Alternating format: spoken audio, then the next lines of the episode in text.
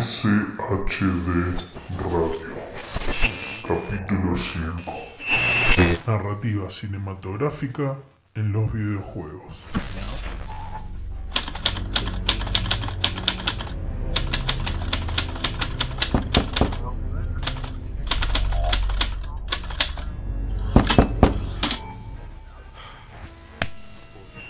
Adelante. Hay unas personas que vinieron a verte. ¿A mí? Sí, por favor, ¿podrías venir? ¿Qué está pasando? Estuviste actuando rara todo el día. Por favor, vení. Y por favor no olvides tu talismán. Lo deberías usar todo el tiempo.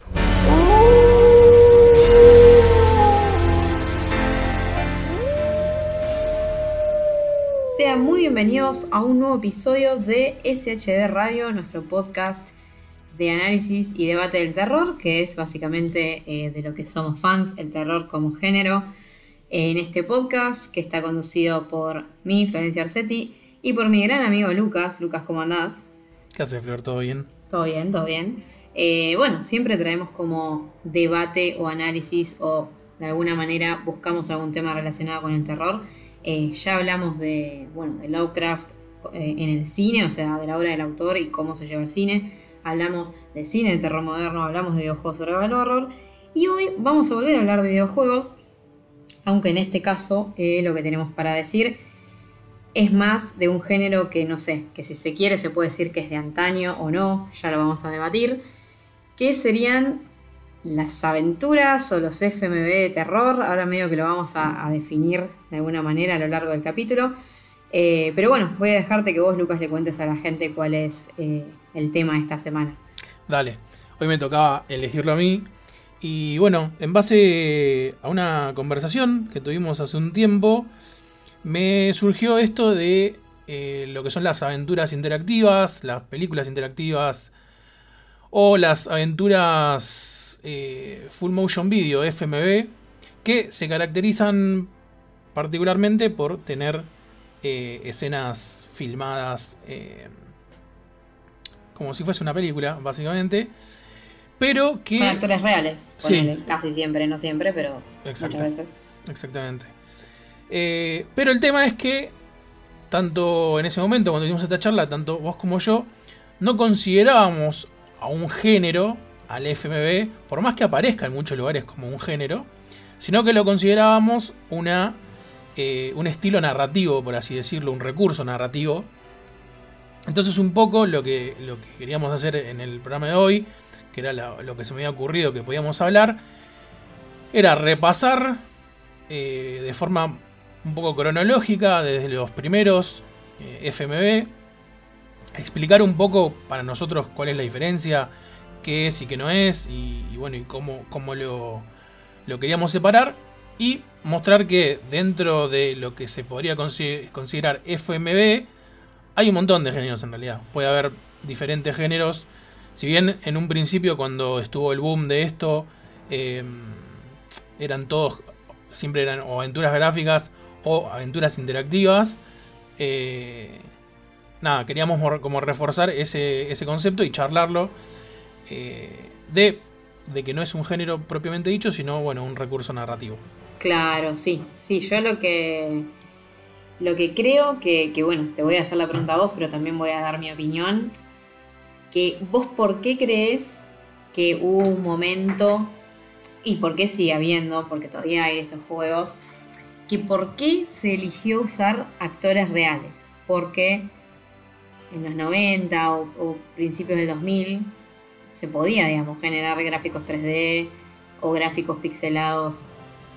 O sea, había otras técnicas, digamos, para generar, eh, no sé, videojuegos, videojuegos interactivos o videojuegos narrativos, digamos, de alguna manera.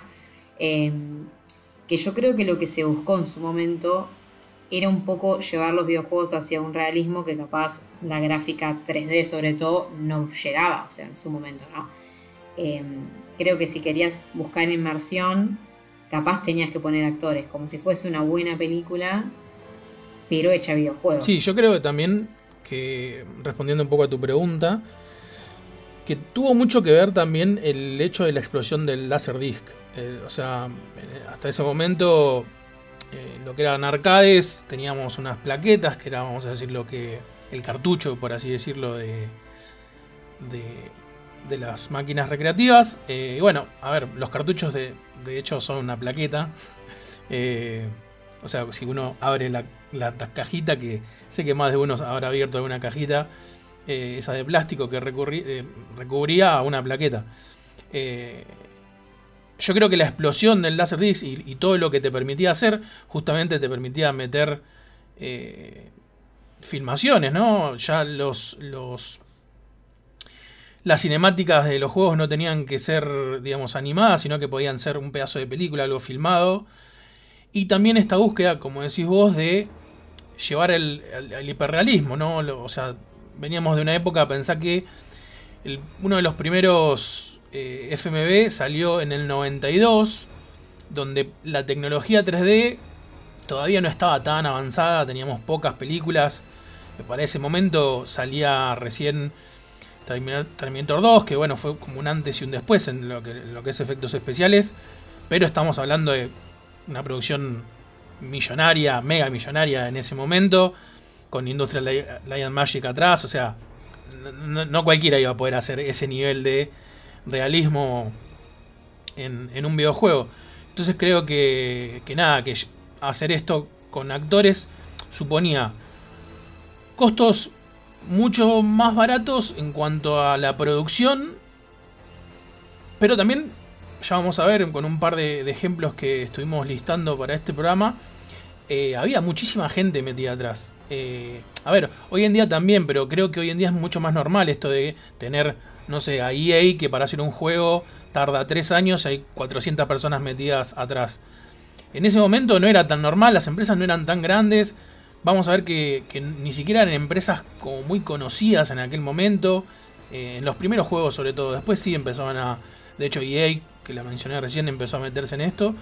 Pero bueno, creo que un poco para redondear la idea era, mm, era eso, la búsqueda del realismo, de poder mostrar más de lo que, de lo que se venía mostrando, que también creo que, como dijimos en, en uno de los programas anteriores, esto de, de que la gente ca- cada vez quería más, o sea, este- esto de querer satisfacer a la gente con querer ver más terror de otra forma, creo que eso, con, con la explosión del Laserdisc, fue como, bueno, como una fórmula que era imposible que falle.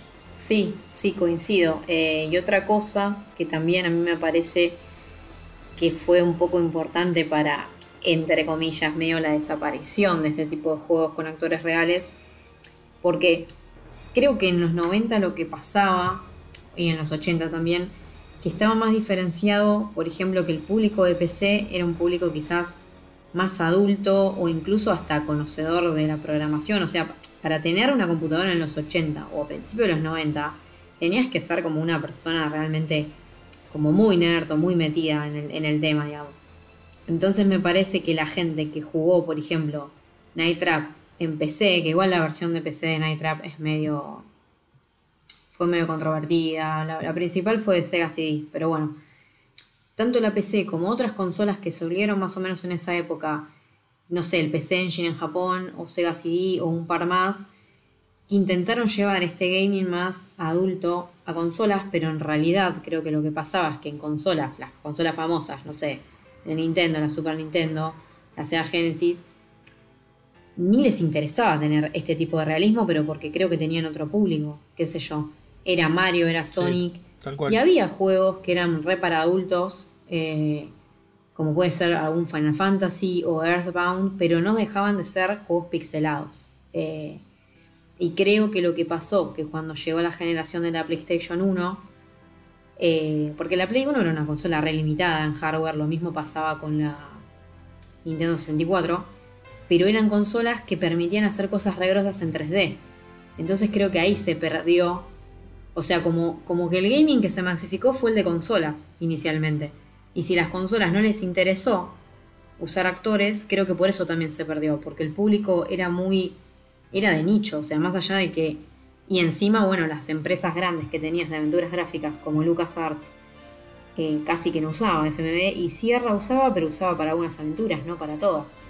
Eh, entonces, bueno, creo que eso es una base, o sea, es algo que quería decir porque creo que está bueno partir de entender medio por ahí, porque es un género que en un momento fue, no un género, bueno, una técnica narrativa, un estilo de videojuego que fue re famoso en, su- en un- en una época y que hoy en día no hay casi. Sí, no. No, no. A ver, sufrió las modificaciones de, del paso de- del tiempo, obviamente.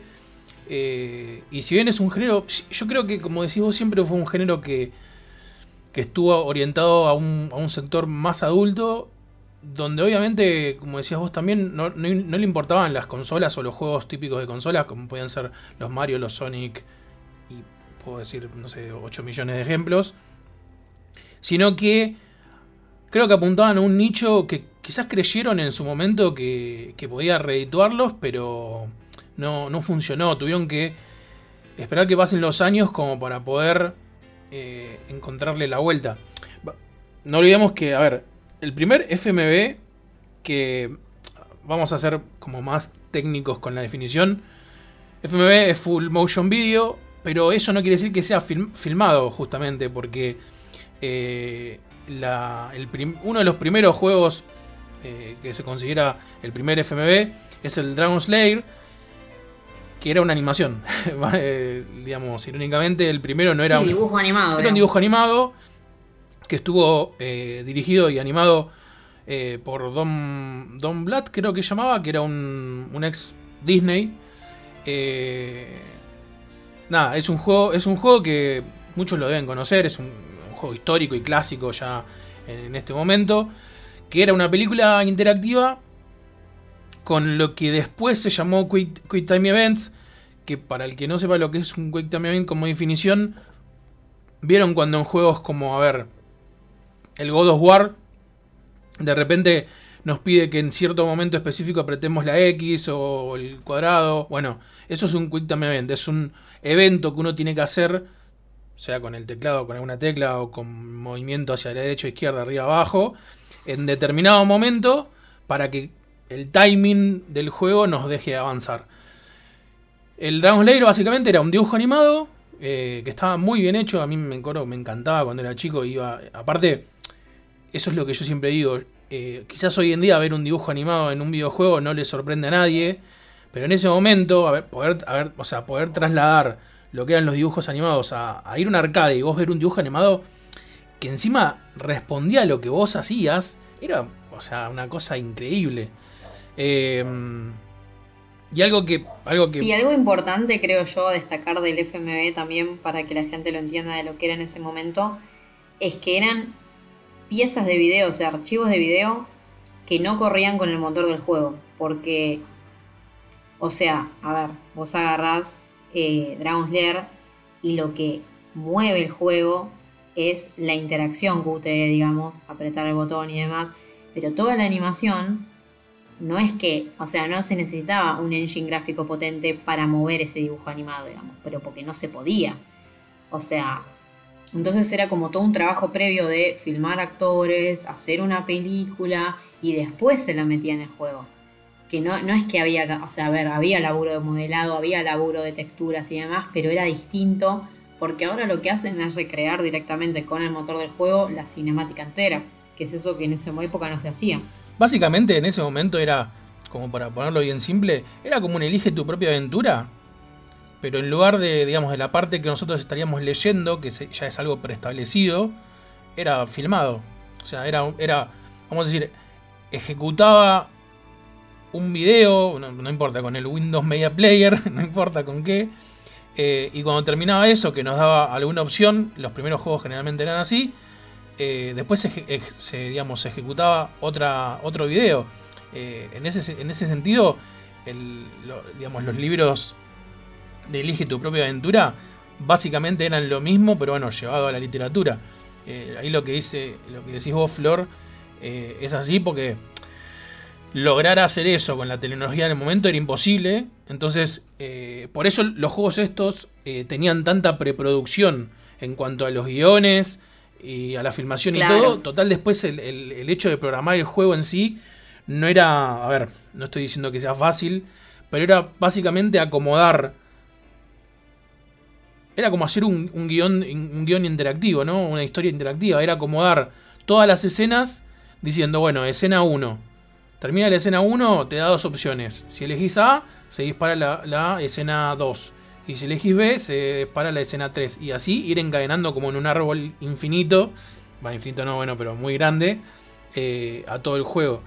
Y Sí, es como un diagrama de flujo gigante Sí. que vas viendo las elecciones, que es un poco, bueno, ahora cuando hablemos de las versiones modernas, pero es un poco lo que se ve en Detroit Become Human, como que cuando, que bueno, ese juego le muestra al jugador cómo es la estructura de guion directamente. sí, Eh, pero sí, a ver, eran juegos que capaz, si uno eh, se entiende más si pensás en FMVs modernas, que ya las vamos a mencionar también, pero el laburo es más de un director de cine que hizo una película porque no hay modelado 3D de personajes, no hay diseño de escenarios, no, o sea, no están las, las eh, no sé, los puestos de trabajo típicos de la industria de videojuego moderna. O sea, es como que era otro paradigma de diseño de juegos. No, no con todos, obviamente, ¿no? Pero justamente con Dragon's Lair o un par que son como casi una película literal, era otra cuestión, que es lo que vos estás explicando. sí, sí, sí, tal cual. Tal cual. Después, eh, bueno, eh, justamente lo que tenía el Dragon's Lair era eso, era una película animada, de hecho se la puede ver como una película animada, eh, pero nada, había, había un proceso de programación de que por ahí el personaje venía corriendo y si vos no tocabas ninguna tecla se caía un pozo. Pero si justo antes de ese pozo apretabas, por ejemplo, hacia la izquierda, el personaje se movía hacia la izquierda y se, seguía, o sea, no es que el juego se frenaba, seguía otra animación y así hasta que, bueno, terminábamos el juego, si es que alguien lo terminó. Eh, yo en arcades por lo menos no conozco a nadie que lo haya terminado. Después cuando salió para mm, para consolas y eso sí, pero en, en arcade no, no conozco a nadie que lo haya terminado. Eh, pero bueno, sí, esa, esa era justo, justamente la, la búsqueda. Y un detalle de color que me acuerdo que lo leí en una, una hobby consolas, pero hace un millón de años más o menos, fue que mm, los, los digamos, el, juego estaba tan por toda la preproducción que tuvo y, digamos y, malos manejos en cuanto justamente a la producción les, les había quedado muy poca plata para todo lo que era la animación y todo. Habían gastado mucho en lo previo y todo.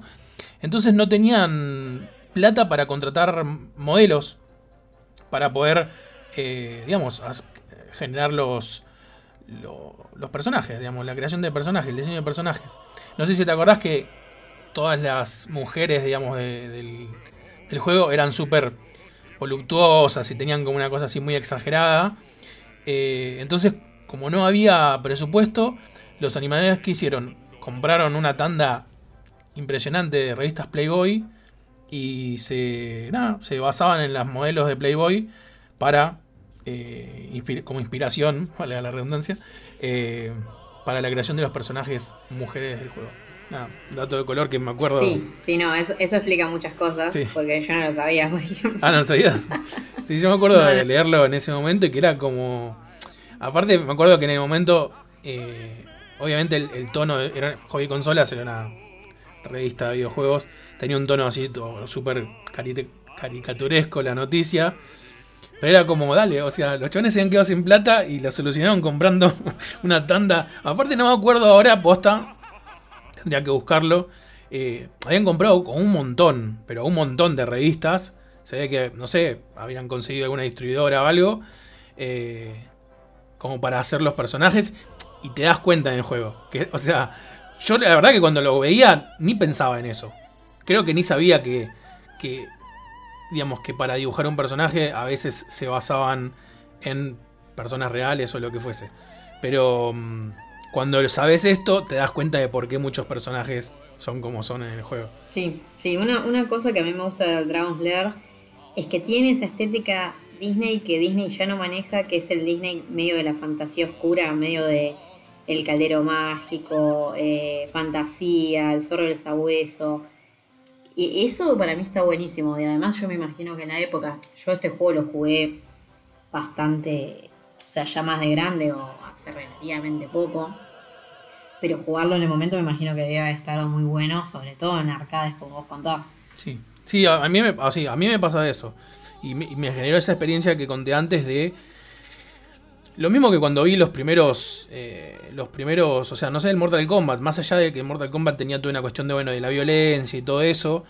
El hecho de ver personajes que eran.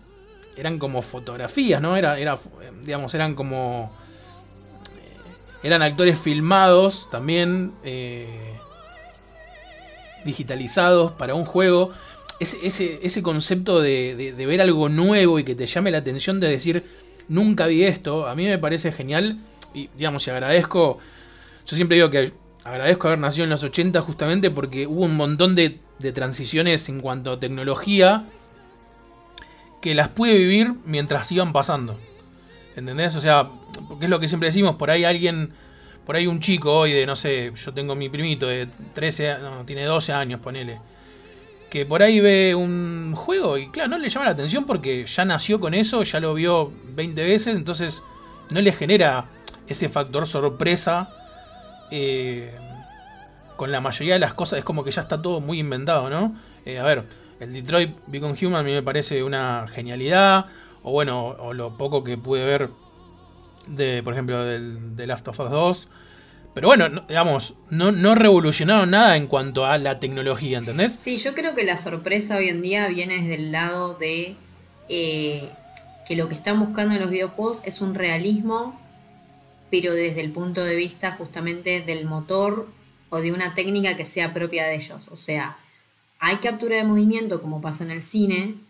O sea, siempre viste los videojuegos y el cine están un poco emparentados, pero lo que para mí está buscando el videojuego actualmente es tener un motor que tenga la potencia, o sea, una consola también, o, un hardware de PC y demás, como, o sea, que tanto el juego como el hardware y, el motor que hay detrás puedan mover ellos un gráfico realista, que no sea ya una cinemática filmada previamente o actores reales.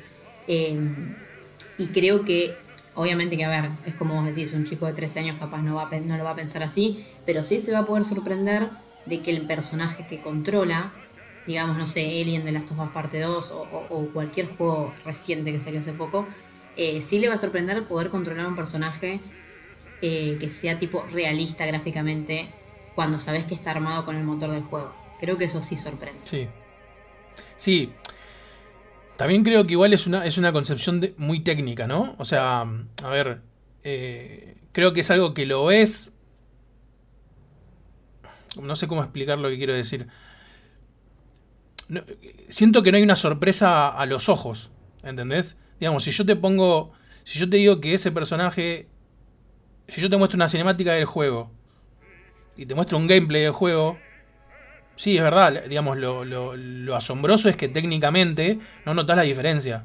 Y una cosa es una cinemática con todo el de diferencia. Pero digo, no es algo que no hayas visto antes. A nivel visual, olvídate de lo técnico, ¿entendés? Yo creo que lo que tenía un juego como, por ejemplo, el Dragon Slayer, era que cuando salió, a nivel visual no había otra cosa igual. O sea, no había un dibujo animado, ¿entendés? Que, que sea un juego en sí. Había sí juegos que tenían gráficos, algunos muy pocos, que intentaban emu- emular ese estilo medio cartoon y todo, pero ninguno que sea un dibujo animado en sí. Yo, me- yo me refiero a, a ese factor sorpresa. Sí, Desde lo técnico es sí. un factor eso- sorpresa capaz medio, qué sé yo, la realidad virtual, ponele, que antes no existía. Algo así, sí, sí. Claro. Exacto, exacto. O sea, por eso digo que, si bien hoy en día yo creo que la super, yo creo que hoy en día la, la superación técnica es mucho más compleja que, el- por ejemplo, en los 80 o incluso en los 90. ¿Por qué? Porque yo creo que los 80 y los 90 fueron como una revolución donde el avance tecnológico, hablando siempre de videojuegos, ¿no? Eh, o incluso, bueno, en el cine también el paralelismo se puede hacer, como decías vos recién. Fue tan rápido y tan monumental que llegó un momento donde sí, llegamos a este tope y podemos ir mejorando, pero de, a- pasitos. Es como que los grandes saltos ya se hicieron. Es como, bueno, la primera vez que se vio un FMV. La primera vez que se vio, no sé. eh, no me acuerdo qué- cuál fue el primer actor ahora eh, renderizado que parecía real. Te puedo- es un ejemplo de mierda que voy a poner, pero te puedo decir Kevin Spacey en, en no me acuerdo en qué Call of Duty o ¿entendés que era como la primera vez que veías un actor casi igual, digamos, hecho, ¿entendés lo que, a lo que voy? Sí, sí, sí. Creo que el, el factor sorpresa es el que por ahí tenían esos juegos que a mí me generaron, el Dragon Lair me generó esto, y el Night Trap, que es el juego al que vamos a ir ahora, me pasó lo mismo.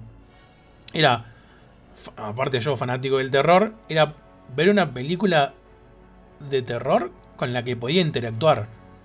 Era el futuro, o sea, era como, ya está, ¿entendés? ¿Qué, qué van a hacer después? Obviamente después hicieron millones de cosas más, pero creo que siempre, o sea, creo que lo bueno, por eso digo, lo bueno de, de jugar esos juegos quizás en su momento o más de chico te genera eso, el hecho de decir, esto nunca lo vi y yo creo que te hace disfrutar la, la experiencia.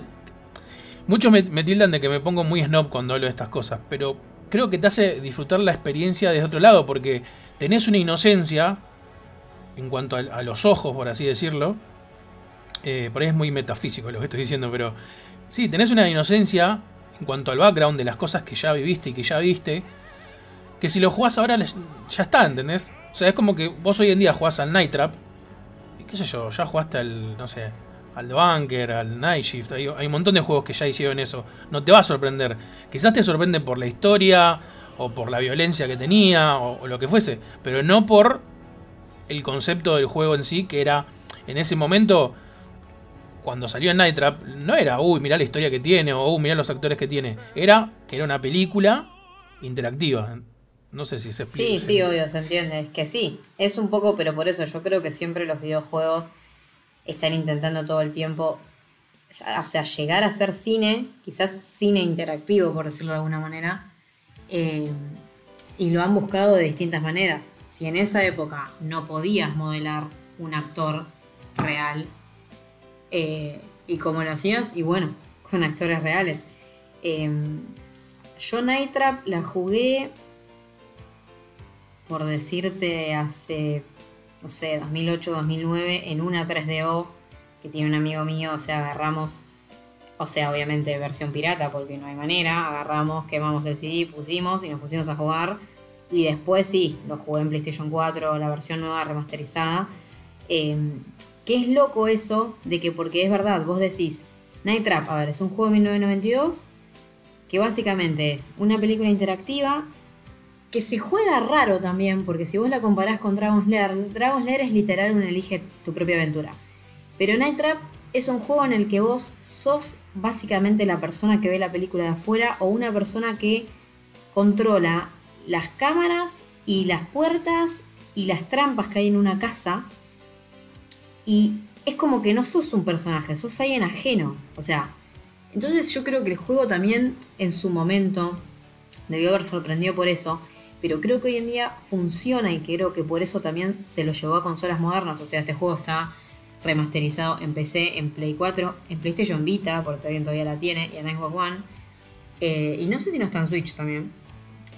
Porque, toda- o sea, hoy en día como que empezó a haber una especie de revival de este concepto. O sea, como que los videojuegos, capaz, si quieren ser transgresores, o, o no sé, o si quieren ser un poco más snobs, o tener una visión más de autor, muchos son tipo de romper la cuarta pared, o buscar un gameplay distinto. Y Night Trap lo tiene, eso es lo loco. O sea, no es una película en la que apretas botones y sucede. Y de hecho es un juego que es bastante Sí, difícil. Yo cuando eh, lo jugué ahora hace poco, me costó. O sea, acá, las dos veces que lo jugué, me costó pasarlo. Por más que es una película que capaz dura, que Sí. dura? Una hora y media, Sí, la vez completa. Pero ver todas las posibilidades, hacerlo bien, porque además en este juego lo que pasa es que si te morís, eh, o sea, si puedes llegar a un dead end, puedes llegar a un, ga- a un game over. Entonces, eh, es jodido. Yo lo sentí difícil. Sí, sí.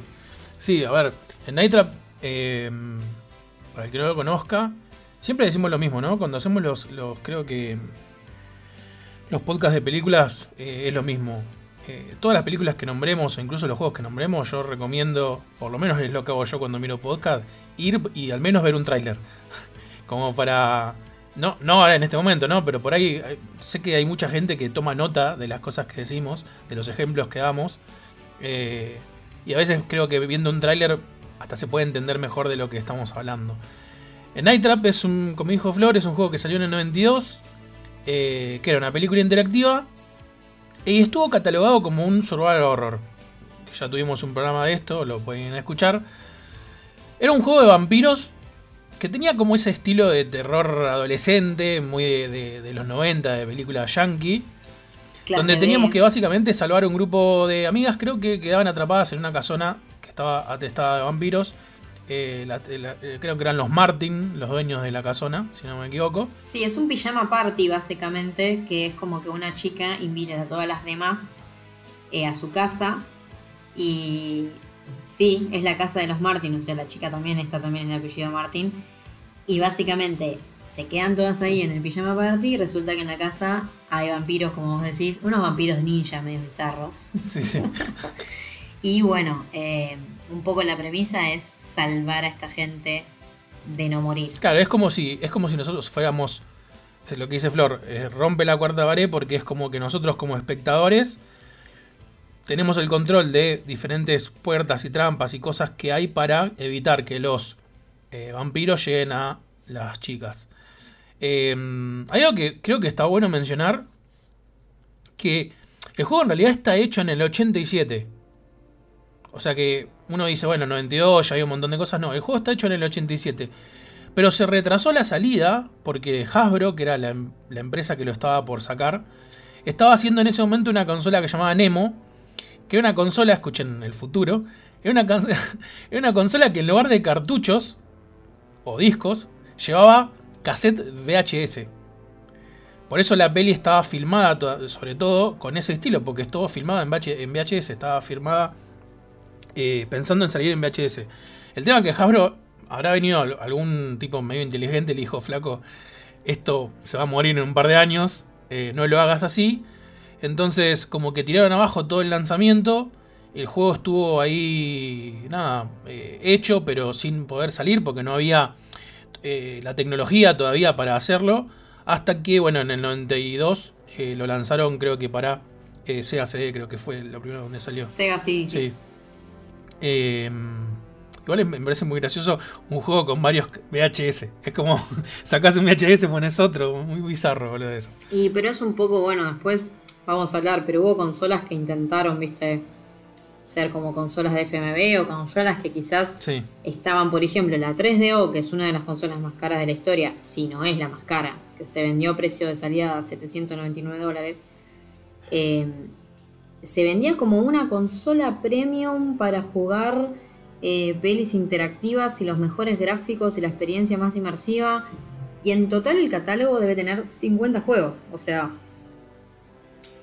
Y no sé, fue. Además, fue una época también en la que fabricantes de otras cosas, como vos decís, Hasbro, por ejemplo, la 3D uno de sus fabricantes fue Panasonic. No me acuerdo los demás, porque eso también era muy común antes, que había consolas que las fabricaban varias empresas, como una, no sé, una ensambladora de placa de video, por decir algo parecido. Eh, y era como que todo el mundo intentaba meterse en esto de los videojuegos, pero capaz con una cabeza más de, de, no sé, de cine o de... No sé, estaban experimentando de maneras muy extrañas para mí. sí, muy extraño. Yo creo que lo de VHS es muy, es muy extraño, es muy raro. Y Pero bueno, Night Trap creo. Perdón, tenías, te corté. No, es que iba a seguir con el tema de Night Trap, eh, que creo que fue un juego interesante en su momento porque, a ver, cuando llegó finalmente en 1992, fue uno de los juegos que fue censurado y que inventaron el, el SRB por este juego, digamos. Sí, sí, sí, eso iba a decir yo justo. Eh, sí. Es más, eh, se censuró. Y como decís vos, tuvieron, o sea, crearon el SRB, que es como el. No me va a salir el nombre. eh, Es la organismo de calificación de Eso, contenido en los calificación. juegos, sí. Sí. Eh, porque el juego era muy violento. A ver. Es, creo que es un poco lo que decías vos antes. Lo que hicieron con Night Trap fue traer la violencia que había en, ese, en esa época en el cine. Y a, ver, hoy en día hay cosas violentas, pero lo que tenían los 80 y los 90 con el, en el cine era que no había... Hoy hay mucha violencia y obviamente siempre va a haber, va a haber ejemplos ¿no? que rompan esto que voy a decir. Pero hoy en día la violencia es visual y todo, pero como que responde a cierta ética y a esto que hablábamos la otra vez de, de lo... ¿Cómo se llama? De, la, de lo políticamente correcto y etcétera. En los 80 y los 90 les chupaba todo un huevo. O sea, literalmente te mataban nenes, animales, embarazadas, o sea, como que no había límites en eso. Y si bien este juego no tiene eso, pero bueno, tenía una violencia que era muy rara en un videojuego. Ese nivel de violencia. Y encima estabas hablando de, de algo que está filmado, ¿no? No era un, muñequito que se le salía a la cabeza y que vos sabías que era un dibujo, o sea, unos par de píxeles y listo.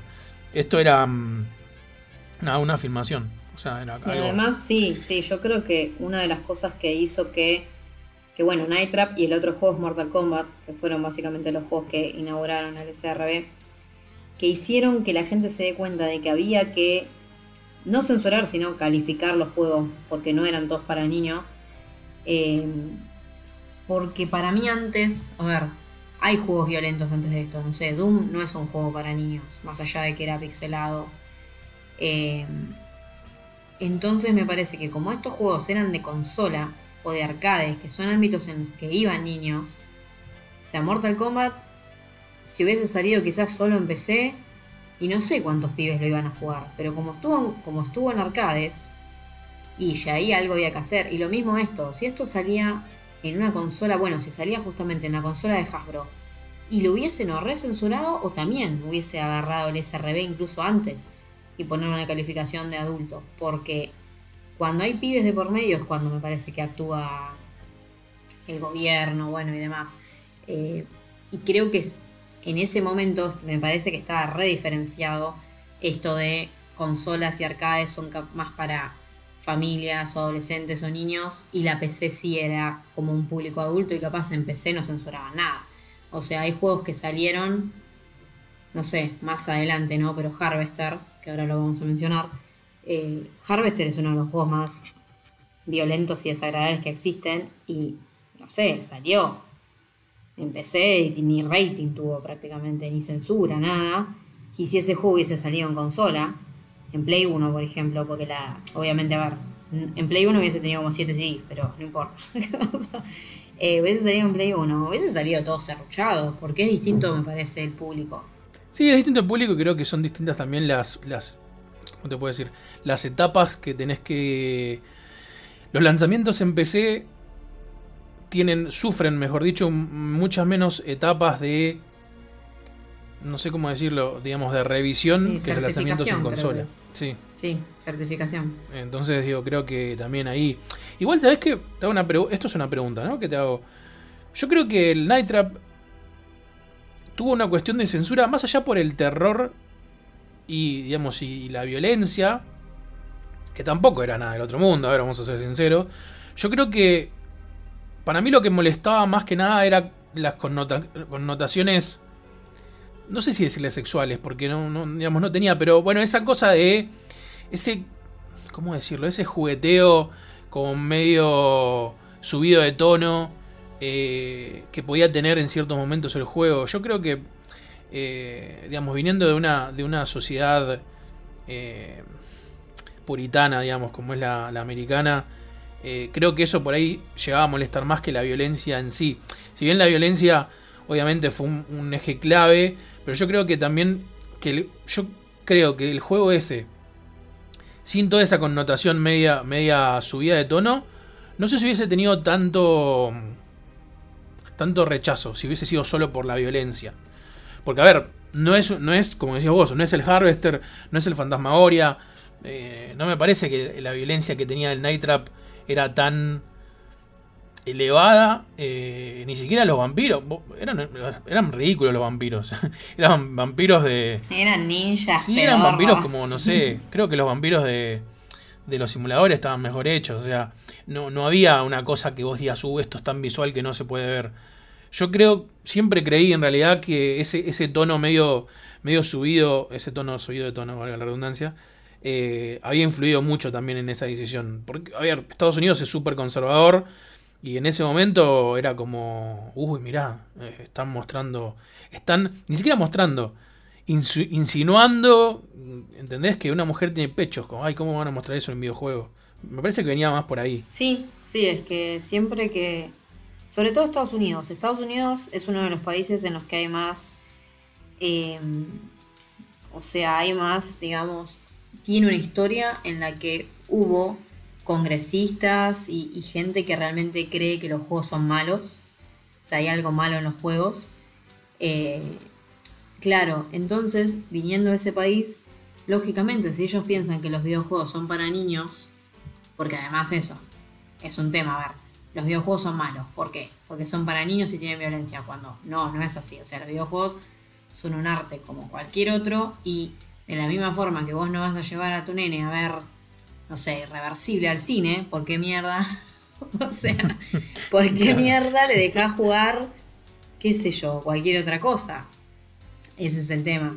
O, entonces, a mí me parece que em, lo que pasó con Night Trap, porque si yo comparo Night Trap con Fantasmagoria, Fantasmagoria fue un juego que a mucha gente le pareció ofensivo no solo por la violencia, sino porque había como una escena medio de acoso, abuso, que en realidad estaba medio mal actuada, era medio un desastre. Pero. Había, una, violación. Sí, pero. Es, o sea, es un, no sé si es una violación, es un abuso en cámara, pero que igual generó eh, controversia porque era esa época y porque los juegos no hablan de temas sexuales. Es parecido a, lo que pasó con Night Trap. En Night Trap creo que no hay violación, lo único que hay es que están las chicas medios en paños menores y las persiguen o las matan, no hay otra cosa en, en Night Trap. En Fantasmagoria sí hay una escena en la que el marido medio poseído la agarra a ella y la toca de atrás, pero es una escena en la que yo no sé cómo era la gente en el 95, pero que hoy en día lo ves hasta en la novela de las 2 de la tarde, o sea, eso es lo que quiero decir.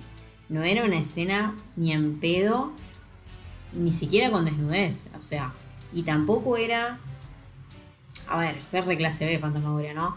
Pero creo que tampoco tenía un, un ángulo de morbo o intentar mostrar que, ay, qué bien esto, como, como contenido sexual placentero, digamos. No, era terror y ese era, la, ese era el foco. Y bueno, la gente para mí le chocó por la época y porque no había muchos eh, no había muchos juegos anteriores que muestren temas sexuales, salvo este, Night Trap, que lo habían censurado y un par más. Entonces yo creo que lo sexual en los juegos, de hecho hoy en día, todo lo que es sexualidad o sexo en los juegos sigue generando quilombo. Porque hasta incluso los propios gamers no lo quieren ver, ¿viste? no lo quieren aceptar. Y sí, sí, yo coincido que viene por ese lado. Sí, igual, a ver, en ese momento, obviamente, a ver, yo te estoy hablando de acá, eh, en Estados Unidos siempre históricamente, incluso creo que hoy en día son hasta más conservadores en muchas cosas. Pero en el 90, estamos hablando del 92. Yo me acuerdo de. Fantasmagoria de 95, sí. Todo mismo la misma época. Sí, sí. Eh, igual me, refería más que nada al, Night Trap eh, por esto de, digamos, de, tener como ese esa cosa medio subida de tono. Que eran chicas vestidas medio en paños menores, no, o sea, nada más que eso. Eh, o sea, ni siquiera había un desnudo o algo que vos digas, bueno. Pero bueno, yo me acuerdo que acá, por ejemplo, yo cuando era chico solíamos, acá en mi casa se solía los fines de semana, era como algo ya así como, era el plan del fin de semana. Eh, mi primo que vive enfrente iba, alquilaba 3, 4, 5 películas y era verlas entre sábado y domingo, em, entre viernes a noche y sábado a noche, verlas, ver dos películas y después quedarnos jugando al Tetris o al Pac-Man con el Atari en ese momento. Y me acuerdo de que a veces tenían películas, generalmente de terror, porque tanto a mi viejo como a mi primo les gustaba mucho el terror. O sea que bueno, yo feliz. Y me acuerdo de por ahí una escena, típica escena de los 90 que tenían escenas del protagonista eh, teniendo relaciones con, con, su pareja y que con una música de fondo y como re innecesarias, ¿viste? Pero que eran como re comunes en esa época. Y mi vieja decirle a mi viejo, tipo, Julio, ¿estás viendo eso? Y el nene está viendo. Y el nene ya tenía 13 años, ya bastante boludo, o sea. O, mi tía, mi tía me acuerdo, tipo, ya de más grande, ya ahí sí te podría hablar del 95. Eh, también juntarnos en la casa de mi tía y en ese momento creo que era Canal 2 o Canal 7, no me acuerdo. Pasaba películas, eh, vamos a decir, clásicas, entre comillas, de argentinas. Eh, y pasaban la Coca Sarli, que era tipo, era boludez la Coca Sarli. la Coca Sarli. Sí, Rey Sarmo, o sea, como mucho mostraba las tetas, o sea, nada más. No mostraba nada, Claro. Eh, y mi tía era todo un espamento. Y no te estoy hablando de personas de 80 años en ese momento, ¿eh? Estoy hablando de personas de 30 y pico, 40, o sea. eh, digamos, eh, esa época yo creo que era. Si yo hago este paralelismo, ¿no? A ver si acá pasaba eso. eh, yo creo que en Estados Unidos era peor todavía. Eh, por, eso, por eso siempre pensé que el juego. Porque a mí me pasó que lo jugué de chico. eh, creo que. Sí, lo jugué. Va, lo jugué de chico. Lo jugué más o menos en el momento en que salió. Y después, eh, nada, también yo, una, una gran fuente de lectura en ese momento era la hobby consolas, eh, Action Games, y bueno, había, había un par de revistas, revistas más. Pero la hobby consolas era la que siempre tenía la posta, tenía noticias que, no sé, que nunca te enterabas y nada. Eh, y que hablaba de esto de que había sido censurado todo. Y yo decía, ¿por qué mierda censurado este juego? Si, o sea, no, no tiene sentido. Pero bueno, después, haciendo un poco de retrospectiva y de, digamos, y de todo lo que, lo que vas entendiendo y aprendiendo, siempre, eh, digamos, no me comí eh, eso de que no, es que es muy sangriento. Yo, cre yo siempre creí que venía más por esta cosa conservadora. eh, a ver, a los conservadores les importa más ver, o sea, les molesta más, digamos, ver a una chica eh, mostrando un pecho que, no sé, a un, tipo que lo abren, lo descuartizan y lo abren en una escena súper gráfica, eh, explícita. Sí, obvio, tal cual, tal cual. Pero. Pero bueno, nada. em, eso. Creo que Night Trap ya exprimimos. eh, Sí, Todo lo que vale la sí, pena. podemos seguir el recorrido de otros juegos que salieron en ese momento. Sí, en el 93 eh, sale Ground Zero Texas. Que ese juego, si bien no fue tan conocido como el Night Trap, sí fue muy conocido. por- primero porque eh, tenía un director de cine. Eh, literalmente, el, el director del juego era un director de cine que se llama Dwight eh, Little. Que para que se den una idea, el tipo dirigió Halloween 4, El fantasma de la ópera, la que trabaja Freddy, o sea, Robert Englund. eh, Marcado para la muerte de Steven Seagal. eh, Anaconda. Anaconda, creo que la segunda parte de Anaconda. eh, la película de Tekken, la- o sea, la película que, que llevó eh, al videojuego al cine. Malísima. Eh, Malísimo, y- mal. Sí. Y eh, también dirigió eh, capítulos de la serie de, de Pesadilla en lo profundo de la noche, de X-Files. O sea, el tipo era un, no digo veterano de la industria del cine, pero bueno, era alguien que, eh, opa, tenemos a este Dwight Little en un juego. Es un, también es un, un FMV que tenía una cuestión técnica bastante fuerte desde lo, desde lo desde la parte técnica más de videojuego, antes vos decías esto de que no, no eran equipos formados, mm, era, o sea, era más parecida a un equipo de producción de una película que de un videojuego. Esta como, este como que ya empezaba a mover un poco la aguja.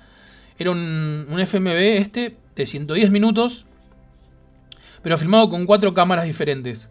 O sea, tenías tenías esos 10, 110 minutos con cuatro puntos de vista diferentes que vos ibas, o sea, que vos podías ir, eh, digamos, entrelazando. Y la historia era una raza, una raza alienígena que invadía un pueblito en Texas. eh, y bueno, nosotros llegábamos al rescate, ya que había mucha gente que estaba de- desapareciendo. Y una de las cosas también como anecdóticas del juego es que estaba inspirado en lo que fue eh, la Invasion of the Body Snatchers y eh, Invasores de Marte. Tomaron esos dos juegos como referencias para hacer este Ground Zero Texas. Yo lo jugué también. Este sí lo jugué grande. eh, no lo jugué en el momento en que salió. También creo que salió para, para Sega CD. la mayoría de los juegos que vamos a comentar, por lo menos hasta antes del 2000, salieron en Sega CD siempre al principio. Eh, me acuerdo que me gustó mucho. Estaba, o sea, tenía, a diferencia de Night Trap, creo que tenía como. Estaba mucho mejor pensado desde la, desde la narrativa. A mí lo que me pasó con el Gran Zero Texas es que. mm, lo sentí mucho con mucha mayor continuidad. No sé cómo explicarlo. El Night Trap, en algún punto, por lo menos a mí me pasó, que se sentía que eran escena. Era, era como una escena, pasaba algo. Otra escena, pasaba algo. Otra escena, pasaba algo. Este tenía como por ahí una continuidad mucho más fluida. Eh, y que creo que respondía también a, bueno, a que ya habían aprendido de lo que había pasado con el Night Trap. Eh, de nuevo, esto de que dijimos que salió en el 92, pero el juego ya estaba hecho desde el 87. Eh, y lo pudieron llevar. Yo creo que era una experiencia mucho más cinematográfica que el Night Trap. Sí, sí, yo este juego la verdad que lo probé, pero no lo jugué, o sea que no, no me acuerdo nada. Em, pero está bueno lo que estás contando en relación a que en el contexto, que esté dirigido por, por ahí del, lado del cine y demás, como que se notó que, bueno, que se seguía buscando un poco lo mismo. Eh, llevar los videojuegos al cine y, y también darle un giro de tuerca un poquito más narrativo a lo que era Night Trap, que capaz en términos de película interactiva era medio, no sé, trabado porque veías unas cámaras y no sé, no tenía la fluidez que tenía que tener, o sea, no era una película en continuo, digamos. Em, la verdad este es, es, interesante verlo así. Sí, aparte yo creo que también este responde mucho a esto que decías vos, de buscar la inmersión. Yo creo que, que otra cosa que podríamos agregar de lo que dijimos de los FMV era que esto, que buscaban la inmersión completa, ¿no? O sea, a ver, uno en una película, eh, si obviamente se sienta con ganas de ver la película y si la película lo atrapa, vos generás una empatía con los personajes y esa misma empatía genera esa inmersión que hace falta para que a vos te afecte lo que lo afecta al personaje, ¿no? Eh, y creo que un poco la búsqueda eh, de, de los FMV, y creo que en este juego se nota bien, era eso, era la búsqueda de la inmersión eh, desde, lo, bueno, desde lo narrativo que podía tener una película, llevado a un juego donde no se notaba tanto el, el, corte, ¿no? Esto que, vos decías recién, de, de, que, bueno, que el Night Trap, quizás por ser el primero y por, por no tener, nada, por ser el primero, no tener contra quién compararse, eh, se sentía un poco cortado eso de, bueno, una escena, hacías algo, otra escena, hacías algo. El Gran Cero Texas lo que hacía justamente era un poco a ver, tampoco era una película sea, continua, porque si no, no tendría sentido. Pero mejoraba un poco ese, ese concepto y realmente te hacía sentir en algún punto que estabas viendo una película donde tus decisiones tenían eh, influencia en lo que era la historia. Que si bien era una historia lineal, en algún punto esto de jugar con las cuatro cámaras diferentes te daba una sensación de que vos tenías algún tipo de incidencia en el, en el juego. Sí, sí, tal cual. Em, y después, bueno, tenemos ese mismo año los Seven Guest, el Seven Guest y la continuación de Eleven Tower. Que, em, o sea, por lo menos la impresión que me dan a mí estos juegos, que yo los habré jugado hace 15 años y no los volví a tocar, em, que son juegos más relacionados, eh, o sea, son aventuras gráficas de puzzles o sea, ya no intenta hacer películas para mí. O sea, a mí lo que no me gustó de Seven Guest en su momento y no me gustó de Eleven Tower tampoco, es que si bien tenían una muy buena atmósfera, te metían de lleno en una casa embrujada y, usaban eh, personas y capaz gráficos realistas para intentar la inmersión, eh, narrativamente eran como juegos medio huecos. A ver, a ver, gente que va a venir acá y me va a revolear con un cuchillo, pero porque capaz lo jugó en la época pero son juegos que capaz usaban lo que es el FMV no tanto para contar una historia, que si bien la historia estaba, pero si no, la búsqueda era otra cosa, era un juego de puzzles primeramente. Eran esos juegos en los que el, el puzzle no tiene nada que ver con la narrativa, que capaz, que es algo que por suerte los videojuegos resolvieron, pero son esos puzzles que son ilógicos, que vos decís, che, capaz la historia está buena, pero ¿por qué tengo que, no sé, resolver un puzzle de matemáticas en la puerta de la heladera, ¿no? Una cosa así que no tenía sentido, ¿entendés? Y, eso es algo que, bueno, capaz en el momento era otra cosa, pero que hoy en día envejeció tan mal, tan mal, que creo que por eso no los han, o sea, si vos te fijas, Naitra, Fantasmagoria, hay, siguen como teniendo conversación en la, en la comunidad de aventuras o de alguna manera, pero Seven Guest y Eleven Tower tienen su base de fans y de hecho hay unos fans que están trabajando en un nuevo juego. Eh, pero fuera de ahí como que yo nunca los vi muy... No, no es un juego que la gente recuerde mucho. No, a ver, eh, yo creo que Seven Guest, más que nada, que fue el primero, apuntaba. Yo creo que era un juego que apuntaba al, al, al destello visual. Era. mm, era el auto, ¿viste? El, el auto, ese auto que está hecho mierda de motor, pero lo pintaste por fuera hermoso y todo el mundo lo va a ver. Ah, pero se sube y no haces dos cuadras porque se rompió. Bueno, creo que el Seven Guest y el, y el Eleven Hour tenían la misma fórmula, si bien tienen dos años de diferencia entre uno y otro, tienen la misma fórmula. A ver, tenían esto de unos gráficos eh, en 3D muy detallados para lo que era el momento, eh, muy bien construidos los escenarios, eh, lo que, a ver, era un juego que, para que se den una idea, vos avanzabas, no, no, te, no te movías libremente, sino que avanzabas de un punto A a un punto B dentro de un lugar y en ese, ese avance era una animación. O sea, ahí se disparaba, vamos a decir lo que sería la parte de FMV, ¿no? Nosotros, a ver, punto A, resolvíamos X cosa. Más adelante en, la- en- en una casona, ¿no? Entrábamos en la puerta, bueno, abríamos la puerta, por ejemplo. Se abría la puerta. Para entrar a la casa, apretábamos hacia adelante. El juego hacía una animación donde se movía la cámara hasta el próximo lugar. Y ahí íbamos eligiendo los diferentes spots o los diferentes puntos donde había puzzles. Lo que dice Flor es verdad. Y que a mí me pasó de jugarlo en el momento a ambos. eh, y, y que era un poco eso. De repente, no sé, venía un fantasma que te quería atrapar porque tenía toda una historia, qué sé yo. Y tenías que hacer un puzzle de mover una ficha de ajedrez. Y no tenía sentido, o sea, ¿por qué? O sea, ¿qué tiene que ver? No, es que tenías que hacer algo que hacía que el fantasma. No, no, era. ¿Querías seguir jugando? Bueno, tenías que resolver eso. Después querías, eh, no sé, unas lunas que tenías que acomodar en un momento. Y que no tenían nada que ver, era como que, bueno, dijeron, che, estaría buenísimo hacer un cuadro de lunas y que tenga algo que ver, eh, o sea, que, que sea un puzzle. Ah, buenísimo hacerlo. Pero la historia no tiene nada que ver con eso. Eso es verdad. Otra cosa que tenían para mí en contra de estos juegos, y que esto, a ver, yo creo que si lo jugaría hoy, en día lo sentiría peor, pero bueno, en ese momento a mí se me hacían súper lentos, súper lentos. O sea, el juego no era lento porque, bueno, vos tardabas mucho en resolver los puzzles, sino que era avanzar así como avanzaba. Oh, era, era un dolor de huevo, o sea, literal. Porque era, terminabas el puzzle, ibas hacia el lugar ese que querías hacer. Toda la animación, encima así media lenta, ¿no? Porque no era, no era como una animación veloz. Iba hasta el punto B. Hacías el otro puzzle. Volvías para atrás. Y la animación para atrás. Y, era como que, dale, déjame jugar la puta madre. Eh, el juego era lento. Pero lo que sí tuvo, yo creo, y que creo que por eso hoy en día a muchas a, mucha gente por ahí de mi edad, un poco más jóvenes, le habla del Seven Guest. Y es como, opa, no me toques el Seven Guest.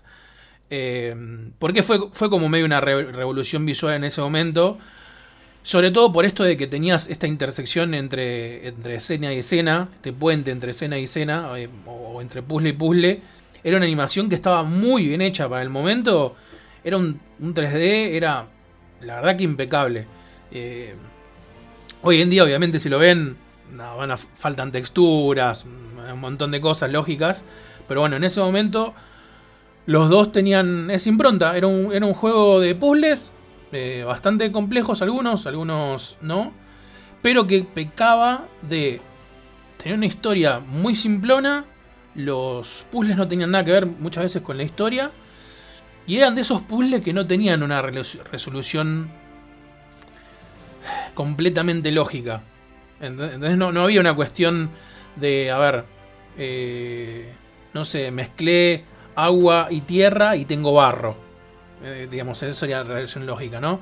Era, bueno, agarré tal cosa allá y la mezclé con tal otra y de repente una se rompió y me dio... Era como una cosa muy compleja que era como mucho prueba y error. El tema es que en prueba y error podías estar 10 horas jugando y avanzaste un puzzle. Porque tenía esto de que el el querer hacerlo muy atmosférico con, con el tema de los movimientos, las partes FMV, yo creo que le jugaba en contra. Eh, por eso, digamos, si bien... A ver, Un precursor. No. Sí. ¿Precursor? No, de lo que viene Sí, después, sí. digamos. Un sucesor, en realidad. Ahí está. Ah, lo que viene después, claro. Un sucesor de este, de este género serían, por ejemplo, lo- los juegos Hidden Object. Sí, es que sí, porque ahí la narrativa, o sea, la mecánica rompe totalmente la narrativa, no hay narrativa casi. A ver, no hay narrativa, suena horrible. Hay una estructura narrativa que yo entiendo a la gente que juega estos juegos y está perfecto, pero la historia es casi un texto que hay que leer y después son puzzles, no hay otra cosa, o sea, es como que no hay... El juego tampoco lo intenta, no, no está mal. Em, No, no. Pero bueno, los, los Hidden, yo he jugado a varios Hidden Object, de, digamos, los buenos que estén bien hechos, y muchos tienen historias, pero un millón de veces más grandes de lo que podía tener de Seven Guest o Eleven Hour. Eh, pero digo, en cuanto a la mecánica era muy similar. Tenías una, una, digamos, una, escena fija, estática, donde tenías que encontrar ciertas cosas o hacer ciertos puzzles para poder seguir avanzando. Eh, y mediante eso se iban contando la historia. El tema de Seven Guest y Eleven Hour es que la historia estaba, era casi ausente. Eh, no había como, como por ahí en, estos, en los High End Object que tenés personajes con los que hablas o, encontrás un montón de páginas de, de libros o tenés, eh, no sé, cinemáticas por así decirle que te van contando una historia. En, estos juegos era muy muy reducido eso. Bueno, y hablando de juegos reducidos, otro que como que no- anotamos para mencionar, que pero que para mí me parece horrendo, es el Corpse Killer. Que el Corpse Killer es otro de esos juegos en el que estuvo en la 3DO, que estuvo en Sega CD, que estuvo en la Saturn, que son consolas que particularmente tienen un catálogo muy achicado y que quizás eso hizo que la gente los juegue. No son juegos a los que les fue bien igual. Em, que bueno, Corpse Killer que también recibió una remasterización a lo fantasma, a lo, perdón, a lo eh, Night Trap, o sea, que llegó a Play 4 y no me acuerdo qué otra plataforma. Este juego Corpse Killer es básicamente un shooter de zombies, porque el gameplay es shooting, que acá está bueno mencionarlo porque es un juego que usa la técnica full motion video, o sea, tiene actores reales, tiene estas cinemáticas así, que nada que ver con el motor del juego, pero que lo era del gameplay era shooter sobre rieles.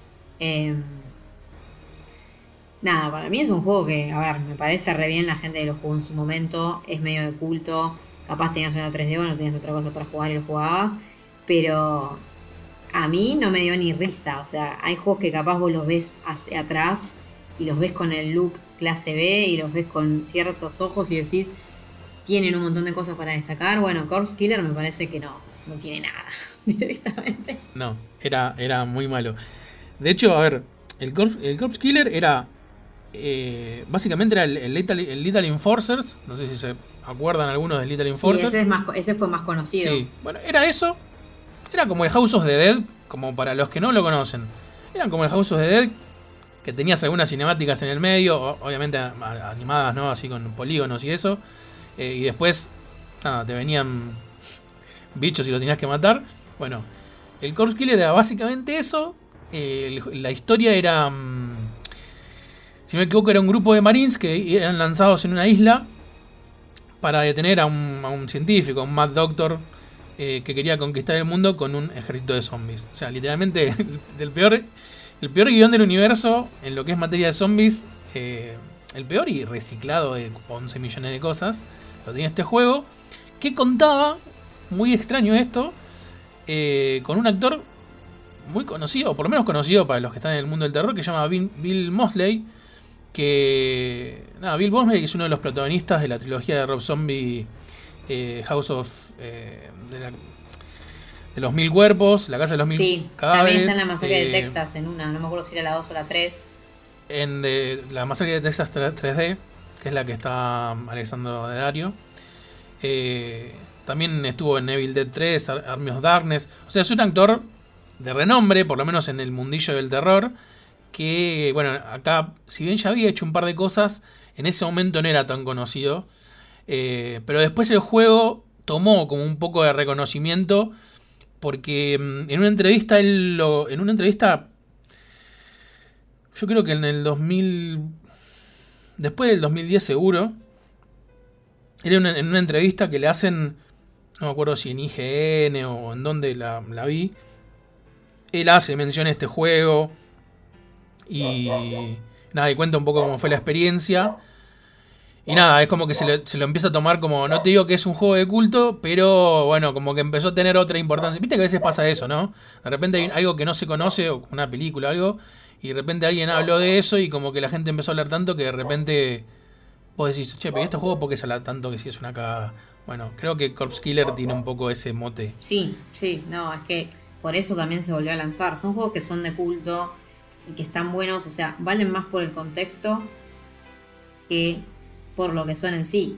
Yo si lo comparo, por ejemplo, con Night Trap eh, o con Fantasmagoria, que ahora lo vamos a seguir, o con Harvester, eh, es, es ridículo jugar hoy en día a Corpse Killer. Es más para comprarlo y tenerlo en una biblioteca que para otra cosa, porque es aburrido, es malo, es hasta ridículo. Night Trap todavía, incluso la remasterización le sirvió bastante bien, o sea, es un juego que vos lo podés volver a jugar y la pasás bien. Eh, y lo mismo pasa con Fantasmagoria, que ya que está, ya que lo menciono, podemos ir con ese. eh, que Fantasmagoria tiene una historia bastante particular porque, eh, o sea, es como. El juego llegó en 1995 y es la realización de una búsqueda de Roberta Williams, que para el que no sabe, Roberta Williams junto con Ken Williams eran los fundadores y los dueños de Sierra. Eh, medio que Roberta Williams quiso hacer un juego de terror, o sea, tenía ganas de hacer un juego de terror eh, desde los 80, o sea, de hecho ella hizo este juego que se llama eh, Mystery House, que es básicamente considerado el primer juego de terror que existe, o uno de los primeros que existe del año 1980. Eh, el tema es que ella siempre pensó que no se podían hacer juegos de terror con la tecnología que había hasta que se le ocurrió todo esto de que el FMV, que ya venía, digamos, funcionando con otros juegos y demás, podía ser la forma de hacer que la gente se asuste o se impresione o termine, no sé, como salían del cine vomitando en otras pelis, bueno, vomitaban jugando a juego, una cosa así. O sea, y Fantasmagoria es un juego que, bueno, es una aventura gráfica, o sea, aventura gráfica clásica, o sea, hasta la médula, como puede ser cualquiera de Sierra o cualquiera de LucasArts, o sea, inventario, combinación de objetos, eh, point and click, un montón de interacción con el escenario, nada, exploración no lineal. Entonces, toda esa estructura de aventura gráfica estaba llevada quizás a un look más cinematográfico porque usaron, o sea, es la primera aventura de Sierra, digamos, en tener guita atrás y una superproducción, como diciendo, che, bueno, nos la jugamos toda con Fantasmagoria, hacemos una aventura gráfica, pero con actores reales, y lo loco es que le funcionó. Tuvo sus problemas para venderse Fantasmagoria por la violencia, por, por esto que mencionábamos hoy de que tiene una escena de violación, pero se vendió. O sea, se vendió también, que hizo que después Sierra haga otros juegos con esta fórmula, eh, con este estilo de actores reales.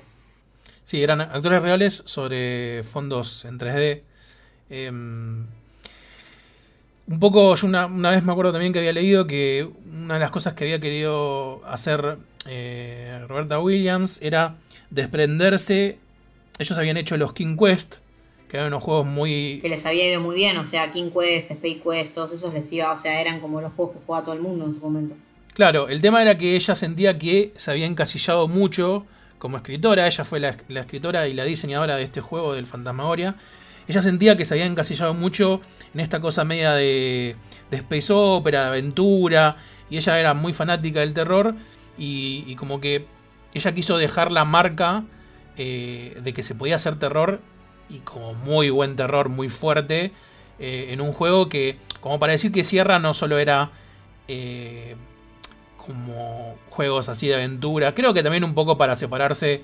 Eh, en, en su momento se habló de que había sido medio como un palo, entre comillas, eh, para LucasArts. En ese momento eran como competencias. Sierra Online por un lado, hacía eh, los Police Quest, bueno, los King Quest, un montón de juegos. Y por otro lado, eran juegos por ahí, yo podría decir que hasta un poco más adultos, eh, por así decirlo. Que Sí, es que era la diferencia para mí era eso. Sí, eh, que los de LucasArts. Eh, también el, el juego, me acuerdo que fue, mm, en ese momento, fue también conocido porque fue uno de los juegos más pesados de la historia. tenía 7 CD-ROOMs para jugarlo. o sea, un Sí, una locura. sí. Yo lo tengo, lo tengo en la caja ahí. Qué lindo eso. Eh, bueno, nada, y un poco la historia, para el que no lo conozca, era una escritora que se mudaba con su esposo a una mansión que había perte- per- pertenecido a un mago que se llamaba, creo que era Soltan, porque siempre me lo, me lo confundo con Soltar, que creo que es el de, De la el de peli. Quisiera ser grande. Sí. Eh, creo que era Soltan, que era un mago que practicaba magia negra y que había invocado en su momento a un demonio. Y que bueno, que la protagonista del juego lo libera y el demonio posee al marido. Eh, y bueno, nada, ahí se da toda la, sucesión. Pero el juego tiene muy buena ambientación, eh, tiene una historia bastante interesante. Es un. Me acuerdo que es un juego que todavía tenía un guion de más de 500 páginas, si no me equivoco. Y como 100 páginas de guion gráfico. O sea, tipo de storyboard y todo eso, como para conectar eh, todas las. Todas las escenas y las historias. Y bueno, lo que decía Flor hace un rato. Fue uno de los juegos. En ese momento fue uno de los juegos más gores que se había hecho. De hecho, fue censurado en un montón. en varios países y todo. Porque el gore que tiene este juego es increíble. Es gracioso porque, bueno, yo este juego lo jugué, muchos de estos juegos, o sea, Fantasmagoria, Gabriel Knight 2, eh, Harvester, los jugué cuando, o sea, los jugué de antes, porque para jugar estos juegos, por ejemplo en Windows XP, o sea, hace 12 años, más o menos, tenías que emularlos, porque no había manera, o sea, Windows XP fue un Windows bastante sorete, le faltaron un montón de drivers, fue súper famoso, pero era jodido jugar ahí. Em, y entonces, básicamente, yo estos juegos muchos los jugué cuando salieron en GOG, que es la tienda de juegos de PC, que es como Steam, pero que todo es de RM Free, tiene un montón de juegos retro ahí dando vueltas y tiene otro tipo de público. Y Fantasmagoria en la versión de GOG, y si no me equivoco también está en Steam, no sé si en un momento estaba en Steam el juego, eh, te deja jugar la versión censurada también, porque eso es lo que tienen de bueno estas remasterizaciones, estos nuevos lanzamientos, que son conscientes de que es un juego que tiene un valor documental, que tiene un valor histórico, entonces, capaz vos querés ver que censuraron. o sea, Claro, claro. y, y bueno, sí, podés activar, es más, hasta había, tenía varias opciones de censura, que porque en algunos países había salido sin sangre, en otros directamente, que igual era raro, porque Fantasmagoria es un juego raro en el sentido de que todo lo que es terror, o sea, todo lo que es sangre, está en el último capítulo. O sea, Fantasmagoria es un juego de 7 o 8 capítulos, no me acuerdo si 7 o 8, creo que eran 7 porque era uno por sí. Eh, y está todo en el capítulo final, o sea, básicamente vos jugás como Diane, que es una mujer que se muda junto con el esposo a una mansión. Y ahí en la mansión, ya al principio te muestran, hay como una especie de libro maligno, un fantasma, que toma posesión de él. O sea, el chabón termina poseído por este espíritu malvado. Y vos lo que jugás durante todo el juego es descubrir eso. O sea, que es un juego que se hace largo tal vez porque tiene un diseño de aventura gráfica medio... Bueno, medio a lo sierra, de que Me- Sí, te iba a decir eso. medio Sierra. trabas, Sierra o siempre sea, tuvo eso. A mí no me gusta decir a lo Sierra porque me parece que una de las mejores aventuras gráficas del universo es Gabriel Knight y está perfectamente diseñada, pero bueno, lo hizo otra persona.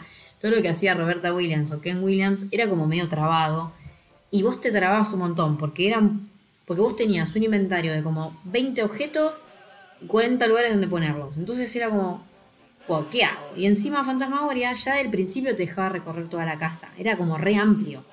Entonces te re perdías. Y, y afuera también. Afuera tenías un montón Sí, de lugares todo, donde podías todo. ir. Te podías 11 ir al, de centro de la ciudad, si no me equivoco también. Como que te ibas en el auto. Sí. Eh, gigante. era muy grande. Y, y bueno, vos descubrís eso y como que es todo un juego de misterio hasta el final, que cae ahí todo el gore junto. O sea, hay un montón de videos que los pueden encontrar en YouTube porque si bien es violento, es una violencia que hoy en día estamos más acostumbrados. Sí, Eh, sí, sí, totalmente. y te sorprende, te sorprende porque además es como un poco ver destino final. Ese tipo de muertes son muertes sorpresivas, ridículas y súper violentas. Está buenísimo para mí. Em, pero bueno, Fantasmagoria, con todo este tema de que costó venderlo. O sea, por un lado había un montón de retailers que no querían tener lo- los CDs, o sea, el paquete del juego en sus tiendas. Pero igual como que se generó todo un hype alrededor del juego, el juego vendió bien. a Sierra le resirvió, o sea, las acciones de Sierra aumentaron. eh, digamos, fue un juego que en su momento como que Roberta y Ken Williams quedaron contentos. Y de hecho, Roberta Williams siguió haciendo eh, King Quest, pero eh, Ken Williams quería que sea un segundo Fantasmagoria. Y ahí fue cuando llegó la, sali- la, la secuela. Que la secuela de Fantasmagoria es un juego que no le fue tan bien, pero porque creo que a mí me, creo que a mí me gusta incluso más el 2 que el 1. Por lo menos en historia.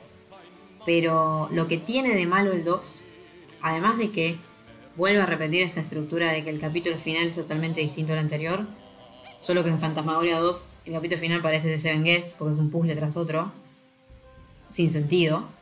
Eh, me parece que fue un juego que se subió mucho al, al pony del morbo y eso ya es como que buscó generar controversia por generar controversia. Entonces eso no le sirvió en el momento. A mí es un juego que la historia me encanta y tiene un montón de cosas re, no sé, positivas, eh, que hoy en día los juegos capaz no tienen. Pero bueno, no le funcionó como para hacer un Fantasmagoria 3, porque estaba en los planes y no lo hicieron. Sí. Sí, el, a ver. Yo creo que el Fantasmagoria 2, eh, pienso lo mismo. Peca de. Es como que encontraron la fórmula de. ¿De qué fue lo. ¿De qué se habló en el Fantasmagoria 1? ¿Del juego, de su historia o del gore? Se habló del gore. A ver. eh, fue lo que más levantó. eh, polvareda, por así decirlo. Entonces creo que ellos se agarraron de eso.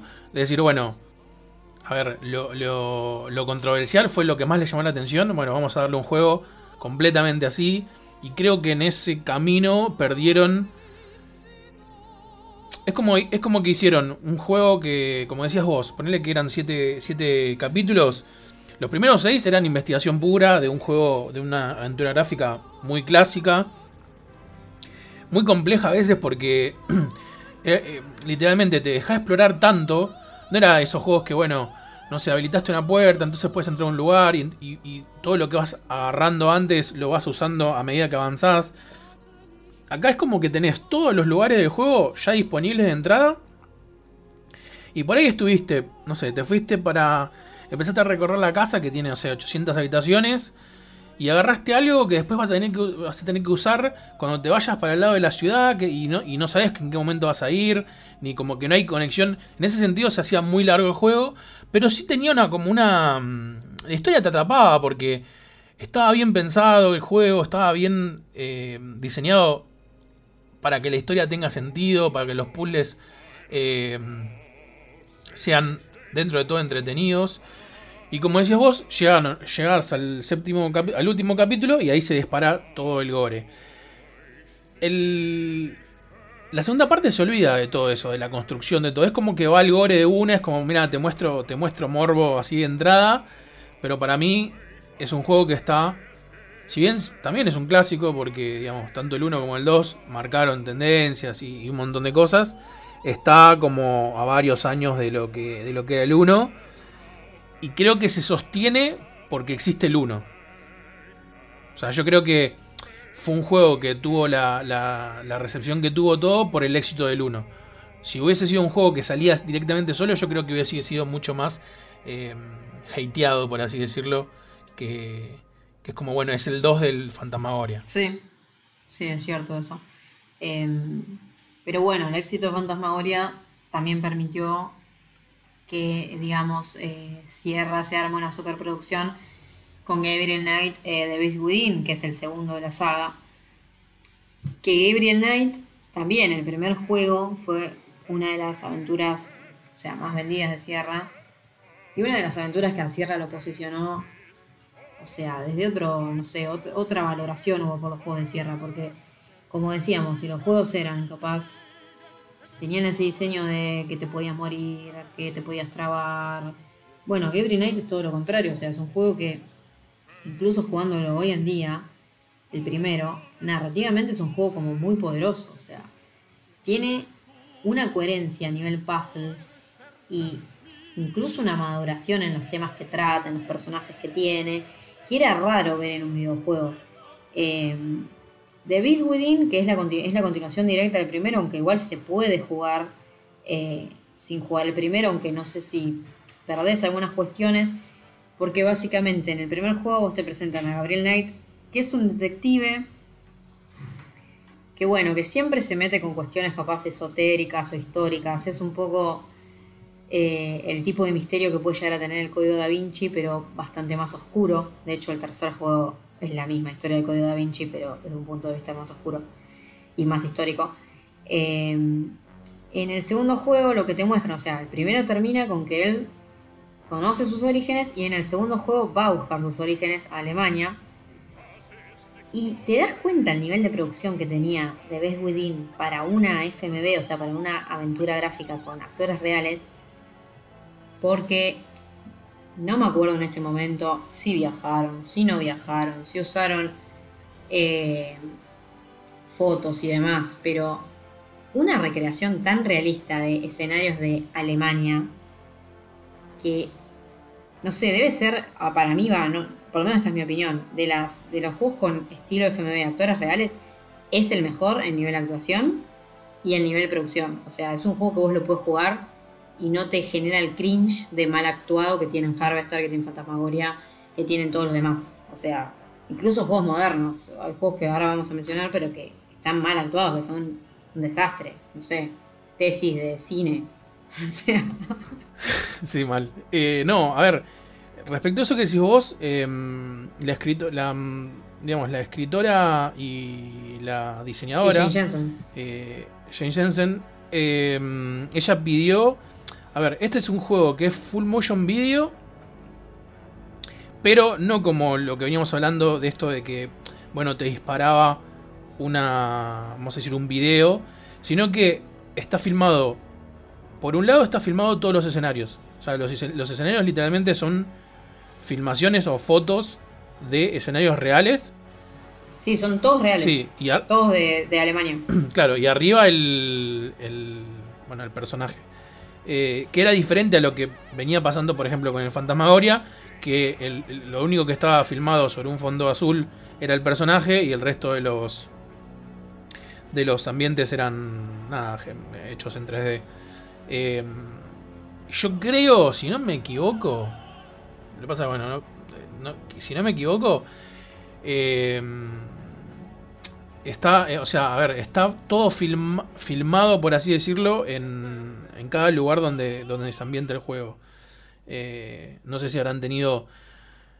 Quizás filmaron, a ver, no era necesario que el, actor vaya a Alemania, ¿no? Porque el actor siempre va a estar en una pantalla azul. Pero creo que tenía las cosas que estaban filmadas y todo, lo que se veía de Alemania estaba filmado allá.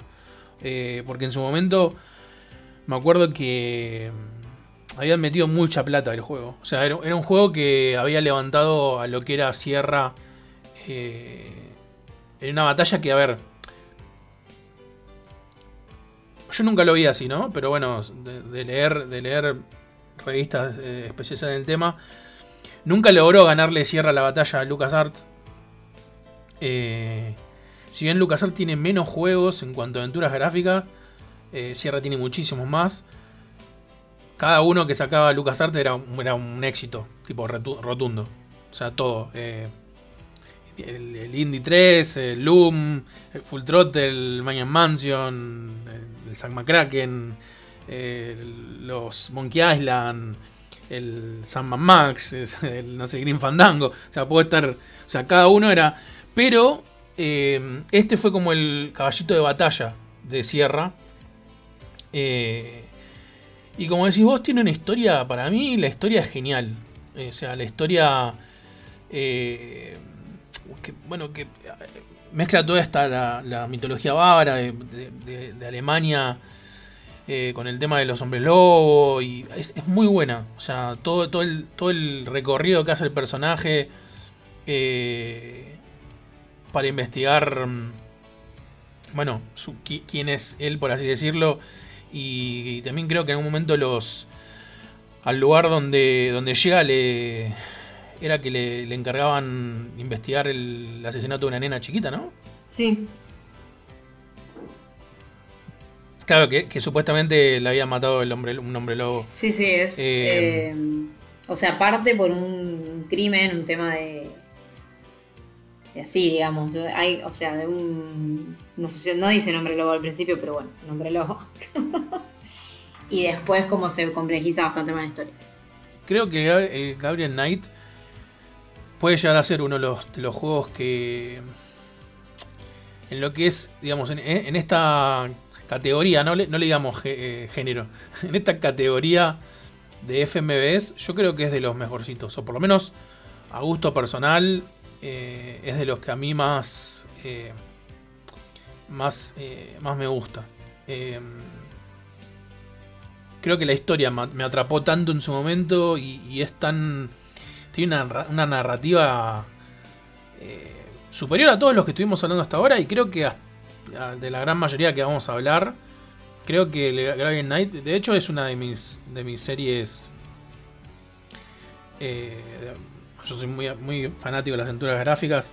Creo que es una de mis preferidos. Sí, es que lo que tuvo Gabriel Knight 2 es que no tuvo el éxito en ventas que tuvo el primero. O sea, a ver, como que vendió bien, por ejemplo. Porque si vos lo comparás, hay varias aventuras que hoy en día las consideramos buenas, pero que no vendieron bien. Green Fandango, por ejemplo, no vendió bien. De hecho, fue considerado un desastre para LucasArts. Eh, de ellos de Tentacle pasó algo parecido. O sea, hay varias aventuras que un poco que Tim Schaffer, cuando hizo el Kickstarter para recuperar todos los derechos, lo hizo también porque él quería que esos juegos vendan lo que no vendieron en su momento. O sea, no tengo ni idea cómo, a ver, no sé cómo la gente lo jugó igual, porque toda la comunidad gamer te habla de Green Fandango. Pero capaz, los que te hablan de Green Fandango que lo jugaron en la época, lo hablan más por un tema de nostalgia o porque la voz de esos pocos se escucha, o porque pesó mucho también los buenos reviews que tuvo Green Fandango, pero no es un juego que vendió un montón. O sea, por eso digo, eh, y Gabriel Knight sí vendió bien, o sea, es un juego que a, Sierra le fue, bien considerando lo que esperaba Sierra. Y Gabriel Knight 2, si bien estuvo puesto uno, o sea, fue lo, mejor vendido de su semana, de su mes, no llegó a lo que ellos esperaban, pero para mí es porque le metieron tanta guita, tantos actores, tanta producción, que obvio, es lo que te termina pasando. Cuando vos haces algo con dos pesos, es más fácil que venda bien. Eh, no digo que Gabriel Knight se hizo con dos pesos el primero. Pero al lado de. También lo que pasaba con los FMV, que creo que es una de las razones por las que se dejó de hacer, es porque si vos vas a hacer todo con fotos y demás, y termina saliendo un montón de guita. O sea, no te rinde. Sí. Igual también ahí creo que, creo que hay algo como clave en lo que decís. Que justamente, si mal no, recuerdo, eh, una de las diferencias es que cierra tanto con el... A ver, habían invertido poco. De hecho, hay, una entrevista eh, que, que Jane Jensen dice que, que ella había quedado sorprendida con el equipo con el que había trabajado, porque con un presupuesto modesto, y creo que usa la, la palabra modesto, o sea, en inglés, ¿no? Pero bueno, usa la palabra modesto, eh, habían logrado lo que habían logrado con el 2, porque eh, el 1 a ver, el 1 había tenido eh, mucho, o sea, menor costo de producción. Pero tampoco era que le habían dado, bueno, sí, listo, tomar toda la guita del mundo para el 2. Porque de hecho Sierra medio que se manejaba con esa... Medio como de Asylum, ¿no? De decir, bueno, no gasto más de esta guita, pero sé que la recupero después. Cosa que LucasArts no hacía. LucasArts te tiraba toda la, digamos, ahí, ¿cómo es que se dice? Te tiraba toda la carne al asador eh, y creo que ahí era esa era, fue la diferencia de por qué. Eh, yo me acuerdo en su momento, no, no me acuerdo ahora, bueno, números exactos. Pero Green Fandango había costado mucha plata hacerlo. Entonces, claro, después, si bien tuvo ventas relativamente buenas, no la que esperaban por lo que habían invertido. Sí, además porque, bueno, también en esta época eh, 96 para adelante ya, e, ya empieza a sentirse el tembleque del género y un poco la, caída de la aventura gráfica. O sea, a principios de los 90 vendían una cosa, ya a fines, principios de 2000 vendían otra. Eh, es un hecho. Y, pero bueno, Gabriel Knight, sí, para mí es como que te sorprende porque incluso hay un prejuicio. O sea, los juegos con, con actores reales, así de estilo FMV, se dejaron de hacer también porque está el prejuicio de que están mal actuados, están mal hechos. Y en muchos casos sí. Pero justo Gabriel Knight, vos lo jugás. Yo lo jugué la primera vez cuando apareció justamente en GOG, que creo que fue hace 10 años. Eh, yo ya había jugado el primero, había jugado el 3, pero nunca había jugado este porque, nuevamente, eh, era un juego que era jodido de conseguir porque tenía 7 CDs o 5, no me acuerdo. To- Entonces, cuando llegó en GOG que lo podías bajar y ya estaba, chao, re fácil. Em, y, y no, y realmente sorprende, va. Yo es un juego que de hecho jugué hace un par de años y en nivel de actuación y nivel de producción de este estilo así, para mí es el mejor. Sí, sí, sí, sí. Coincido. Coincido. Nada que ver, pero Em. amo, amo, amo que diga GOG. Ah, Cada vez que lo decís es como que se me, me- se me dibuja una sonrisa. GOG, Good Old Games. Sí, y porque todo el mundo dice GOG. Yo le digo GOG. Sí, que ahora se le dice GOG. GOG. Y a veces digo GOG, ¿eh? Pero, Pero depende. todo, todo el tipo GOG, yo y era con que me, me re divertí y lo tenía que decir. Sí, creo que GOG en español suena raro. No sé. Em, bueno, después en el 96 estuvo Harvester. Que Harvester es un juego que es loco porque, bueno, la de 3, a ver, la de 3 como evento nació en el 95. Este juego se mostró en la CES, que es la expo de la- que se hace ahora, hoy en día en Las Vegas, que es de tecnología. Antes los juegos se mostraban ahí porque no tenían una expo de juegos. Y en la CES del 94-93, que fue cuando este juego se mostró, eh, nada, la gente quedó como medio retraumada con lo que mostraban, básicamente. Eh, porque es un juego, o sea, Harvester es un juego de culto, porque usa la violencia para hablar de la violencia. O sea, si bien es un juego que tiene un montón de, de cosas que uno le puede criticar, o sea, en temas de mal gusto, no es un juego que se meta en cuestiones delicadas, o sea, no es un juego que vos digas es sexista, es racista, porque no es lo que quiere mostrar, o sea, es un juego súper grotesco, súper violento, súper sangriento, pero porque- para un poco criticar la hipocresía de la sociedad estadounidense que censuraba juegos en su momento, o sea, obviamente que este juego fue recontra mega censurado, pero porque también te, te contaba cosas como que en la tele había violencia porque vende, que ahora eso es una obviedad, pero que en su momento no era tan una obviedad.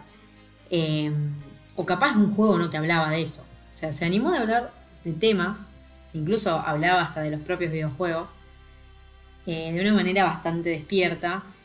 Y, bueno, este juego también es una aventura gráfica, para el que no lo conoce, sos un pibe que se llama Steve, que te despertás eh, con amnesia en un pueblo que se llama Harvest, por el juego se llama Harvester.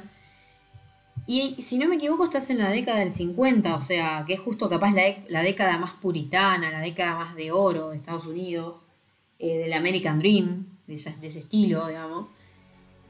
Y te, y te muestra como, o sea, ese pueblo de Harvest es en apariencia como el pueblo ideal estadounidense de los suburbios, de lindas casitas, todos tienen trabajos honrados y demás, pero que cuando vos empezás a interactuar con los personajes te das cuenta que nada que ver. O sea, que es todo lo que está mal.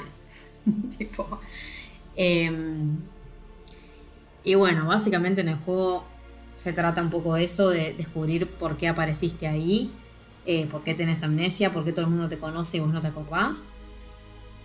Tiene muchos elementos de aventura gráfica, o sea, es un juego que igual es difícil de jugar porque tiene un diseño medio raro. Tiene también algunas secuencias medio de acción a los survival horror. Em, pero es un juego que se sostuvo y que la gente lo, lo quiere incluso hoy en día porque creo que es bastante, o sea, fue bastante jugado en esto de cómo trató el tema de la violencia y que además parece una boludez el juego, pero cuando lo empezás a jugar tiene una historia muy David Lynch, muy eh, surrealista, rara, que te termina reenganchando. Sí, eh, a mí, me, a mí ¿sabes qué me, pasaba?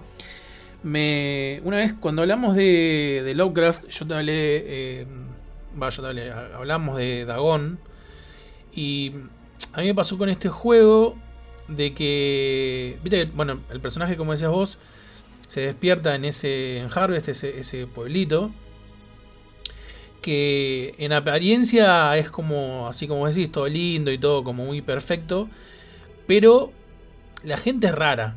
es como excéntrica desde lo turbio, ¿viste? Es como... Sí. Son demasiado perfectas. Hay, hay un montón de películas que después retrataron esto. Es que son parodias de, de un estereotipo estadounidense. Todos son una Sí. parodia. Sí, una parodia sí, turbia. Exacto, creo que la palabra turbia es lo que más mejor define a todo. a- Una a todo lo sátira sería. Pero una sátira igual muy oscura. Tipo. Sí. Sí, de hecho, el- una de las primeras cosas que empieza a pasar cuando vos empezás a hablar con la gente y todo es que te invitan, te, in- te invitan o te incitan, mejor dicho, a ser parte de una logia. Eh, y que esa logia es returbia, o sea, ahí empezás a darte cuenta que el juego quiere tocar temas, como decís vos, o sea, no tiene nada que ver con... eh, no, es políticamente incorrecto desde lo racista o de lo sexista o de lo machista o lo que sea, sino que mm, es, es, es como ventilar los secretos de... Yo creo que los secretos y los deseos, ¿no? De la, de como decíamos antes, de, de un Estados Unidos muy conservador. Y muy hipócrita también, sí. Es sí, el típico, el tropo del pueblo chico, infierno grande, que como Exacto. todos queremos vivir una vida idílica y falsa que no existe. Que es también, a ver, eh, es la década del 50, es la década que el cine estaba censurado, o sea, todo un montón de, de cuestiones que querían mostrar al mundo que en realidad no era así, o sea.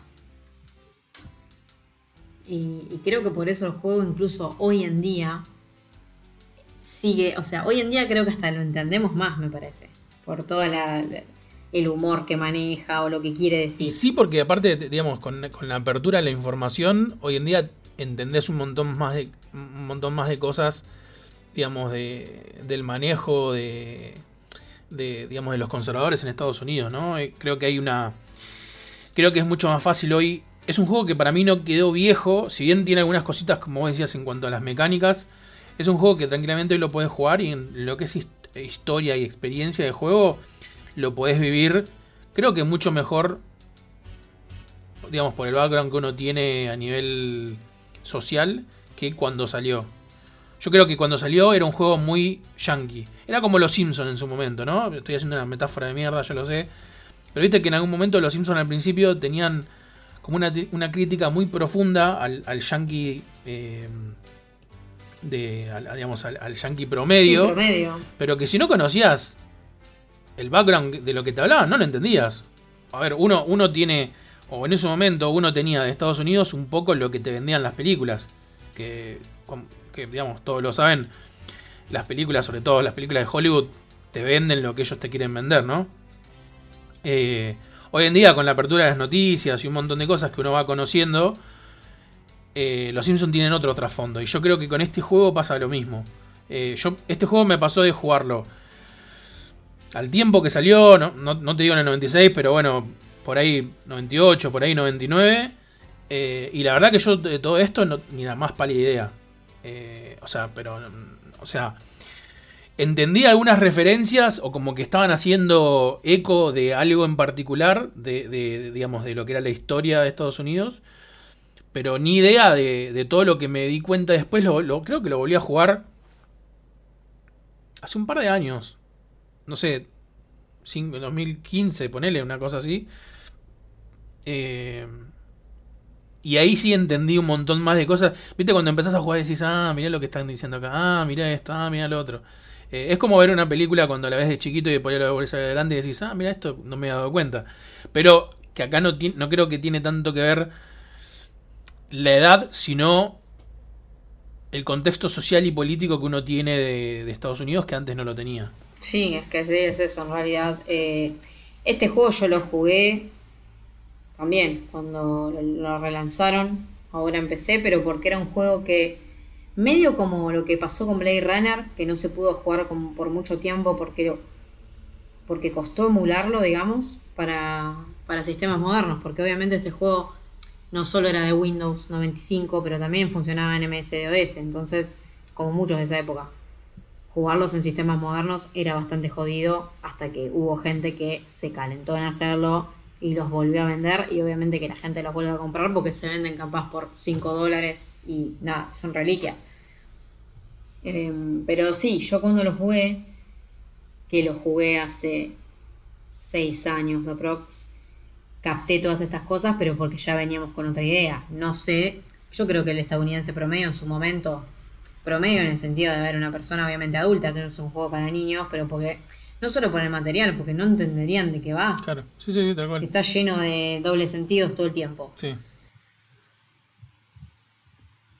Eh, pero bueno, es un juego que sí, que también usó el tema este del FMV y los actores reales, también para generar un factor shock especial, porque todo, toda la violencia que ves es real, es como si fuese cine. Sí, y es muy buena, está muy bien lograda. Sí, es casi todo, no hay CGI, parece una boludez decir un juego, pero Sí. no hay CGI en el sentido de las escenas que están actuadas, eh, están actuadas con efectos, digamos así, más prostéticos, más sangre. Sí, efectos prácticos, sí. Claro. Entonces creo que hoy en día sigue chocando. Hay escenas que son bastante turbias que hoy en día siguen funcionando, o sea, siguen pareciendo feas. Y, y bueno, hay que hacer para cerrar esta etapa de actores reales vieja. Ah. no sé qué otro juego más tenemos para mencionar. Y creo que el, el último sería, bueno, el, el de X-Files, que salió en el 98. Eh, que bueno, que era, fue bastante esperado el juego y así también decepcionó a muchos. Eh, porque bueno, en, ese momento X-Files era una bomba. Eh, el juego está, está ambientado de forma cronológica en lo que sería la tercera temporada de la serie. Y tomamos el rol de un agente del FBI al que nos, nos asignaban la tarea de investigar la desaparición de justamente Mulder y Scully. Em, el juego es un point and click FMV y básicamente las decisiones que tomábamos como jugadores nos disparaban diferentes situaciones que creo que era lo más em, lo más novedoso del juego. A ver, vos podías tomar una decisión y seguía el juego normal o tomar otra decisión que afectaba a, ciertos, vamos a decir, problemas que tenía el jugador, pues yo siempre decía problemas, que por ejemplo tenía eh, paranoia, entonces eh, si tomabas decisiones que no eran las... No, tenías muchas formas de equivocarte, pero sí tenías, sí tenías decisiones que eran menos malas que otras, por así decirlo. Entonces por ahí tomabas una decisión y eh, veías fantasmas o tenías alucinaciones así súper extrañas. Eh, me acuerdo que a uno de los personajes eh, le mandaba mensajes con su ex mujer, pero cuando era una nenita chiquita. O te daba como, te tiraba como detalles de diferentes configuraciones que tenía la serie en sí. Porque bueno, el juego tiene muchísimos guiños a la serie. Yo creo que fue un fanservice que necesitaban hacer. Le generaron mucho hype. Porque me acuerdo que en el, mom- en el momento se, se, se promocionaba por todos lados. Como que ibas a, ibas a vivir un capítulo de, de la serie. Es más, me acuerdo que hasta en un momento decían. eh, te vas a poner en la carne. eh, en la, sí, en carne y hueso de Mulder y Scully. Y después nunca jugás con Mulder y Scully. O sea, de hecho. Tenés que investigar su desaparición. Hubo un montón de humo alrededor. Muy, muy de Fox todo. Eh, y nada, yo me acuerdo que en el momento el, juego decepcionó un montón. Sobre todo bueno, los fanáticos de la serie. Muchos lo odian. Eh, eh, es más, tengo un conocido que es muy fanático de la serie. Que me acuerdo que esperó muchísimo tiempo. En su momento no lo pudo jugar. Y esperó como un año y pico. Pero con una ansiedad que se moría para jugarlo y cuando nunca creo que nunca lo vi tan triste cuando jugó lo pudo jugar así que fue como una, viste que siempre los juegos basados en películas o series generalmente no son buenos y bueno este no es la excepción. Y creo que lo único relevante que, que recuerdo del juego es que tenía dos finales el cual uno era secreto. Nunca se había dicho que existía un segundo final. Eh, en ese momento, bueno, era mucho esto de, de preguntar si este tipo de juegos tenían dones finales y los creadores, tipo, no, nada, súper herméticos. Y un, un jugador, no, no recuerdo si no era un jugador español, le escribe a la revista Hobby Consolas y les cuenta el secreto en ese momento creo le habrá escrito una carta, no sé, o un mail, bueno, ya había mail, pero bueno, no, no sé, una carta. En ese momento se usaba mucho esto de escribir cartas a las revistas.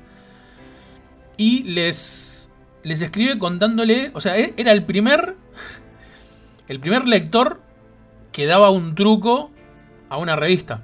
Siempre pasaba lo contrario, ¿no? Vos te comprabas las revistas y las revistas te decían los trucos. Y, y bueno, y en forma de agradecimiento, eh, la gente de Hobby Consolas le dio como un, como un diploma que decía que había ayudado a la revista y le regalaron una gorra de Hobby Consolas. Malísimo. Eh, eso, eso es lo más relevante que me acuerdo del juego, porque el juego en sí era malísimo. Era muy malo. O sea, la historia era muy básica. Te das cuenta que todo estaba metido a la fuerza solo para decir, ah, mira, estoy en, un capítulo de, de X-Files. Eh, tenía buena producción porque, de hecho, tenía los actores. Tenía eh, a David Duchovny, a... eh, uy, ¿cómo se llama? Me olvidé el nombre de... Sí, Gillian Anderson. Tenía a, a- a a los principales de la serie, los tenía ahí. Eh, los lugares, eh, o sea, las locaciones, todo. Pero no, el juego fue, la verdad, que muy malo. Y creo que fue el juego que terminó de dilapidar eh, como, como esta, mm, esta técnica FMV que veníamos hablando. Porque, ¿qué pasó? A ver, años antes, en el 95, eh, había un juego que se llama Psyche Detective, que no lo, no lo, creo que no lo hablamos porque no era de terror en sí, estamos tratando de hablar de juegos que tienen que terror. Era un juego más, si bien tenía, tocaba temas paranormales, pero bueno, era medio soso, que había sido desarrollado y, y editado por EA, eh, o sea, ya había una empresa fuerte detrás. Pero ¿qué pasó? Ese juego tenía más de 200, tuvo más de 200 involucrados en el desarrollo, entre programadores, actores y gente detrás de cámara. O sea, más de 200 personas. Era un desarrollo que tuvo eh, dos años en total de desarrollo. Creo que eran tres o cuatro meses de, de- tirar ideas, seis o siete meses para escribir toda la historia y los guiones, y un año para editar y programar el juego. Eh, y tenía, tuvo actores, eh, digamos, si bien no eran conocidos, pero eran actores que en ese momento se podían ver en series como Melrose Place, La Ley del Orden y bueno, y un montón de series del momento. O sea, hubo muchísima, pero muchísima plata invertida y el juego no lo conoce nadie. Ya literal. Y con X-Files pasó un poco lo mismo. Eh, obviamente estaba Fox detrás. eh, puso mucha plata. Obviamente, a ver, estaba, mm, estaban los dos protagonistas principales, que si bien no eran los protagonistas del juego, aparecían eh, y eran cosas filmadas que no eran de la serie, ¿no? Estaban filmadas especialmente para el juego. Había muchísima plata invertida. El juego fue malísimo, le fue mal en venta, le fue mal en, en crítica, todo. Y creo que, creo que, digamos, esos dos juegos hicieron como que ya ahí se terminó de, de morir, eh, por así decir, este tipo de, narrativa. Porque justamente, nada, los costos de producción, como obviamente cada vez va eh, siendo cada vez más eh, lo que decías vos en un principio, ¿no? Buscan cada vez sorprender de diferente manera o cómo, cómo romper nuevos límites. Pero bueno, ya se, era muchísima plata de producción y los juegos no venían recaudando nada. La gente ya no le interesaba jugar a FMV, se ve que nada. eh, también el hecho de que ya en el 98 las consolas ya estaban la eh, Play 2, ¿ya había o Play 1?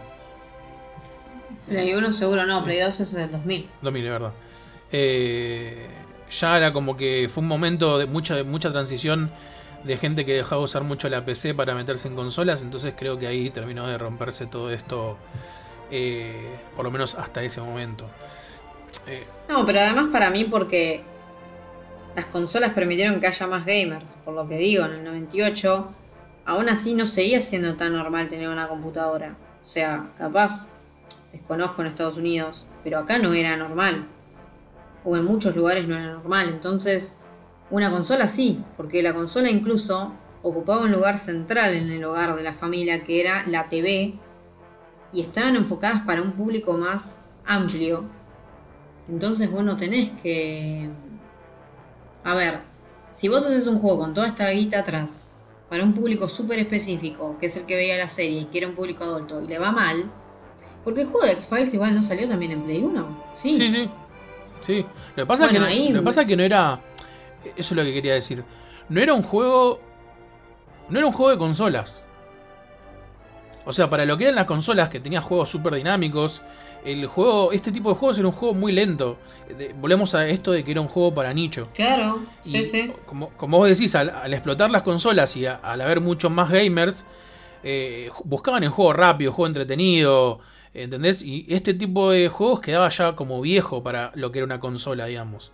Por eso, para mí son muchos más juegos para PC, porque como vos dijiste en un principio, y coincido totalmente, hasta ese momento el que tenía una PC era como el friki posta, el, como el lo que se decía en ese momento, la rata de laboratorio, dicho, o sea, Mal, sí. dicho de una forma, digamos, cariñosa, ¿no? Porque yo era parte de eso.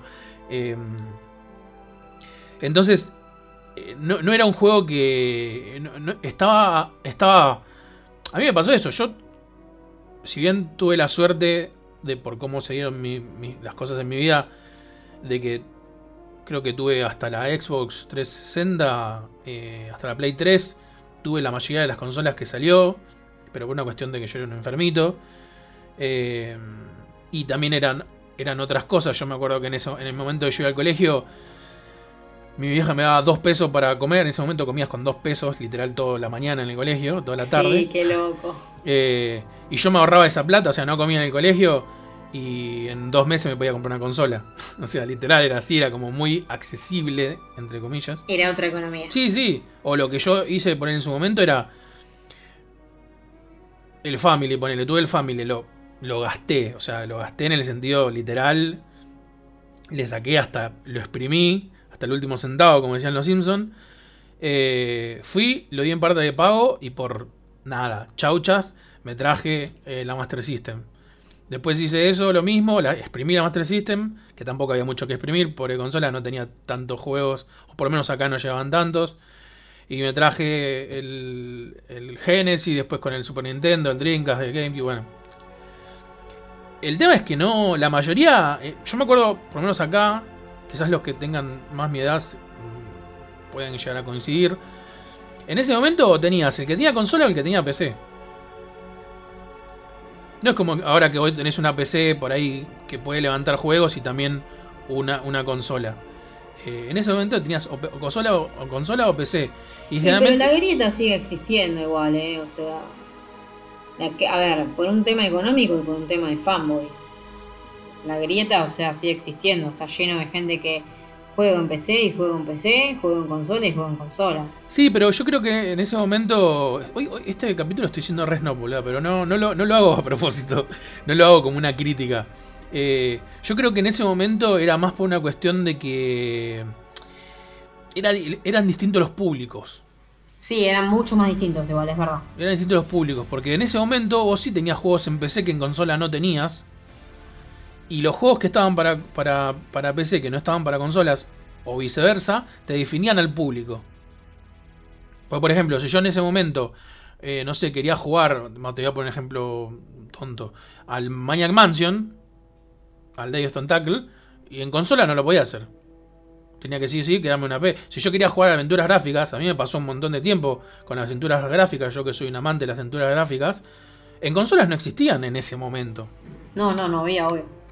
Después, bueno, después con, la, revolución de, las, de las aventuras gráficas, digamos, con, lo que fue Telltale, por así decirlo, eh, fue otra historia. Pero en ese momento, entonces, si yo jugaba eso, o, jugar, eh, o jugar FPS desde las consolas.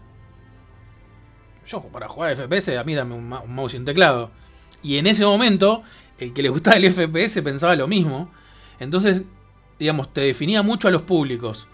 Entonces había como una, como una cosa de que, bueno, los juegos de consola son para esta gente que usa consola y los juegos de PC son para esa gente que usa PC.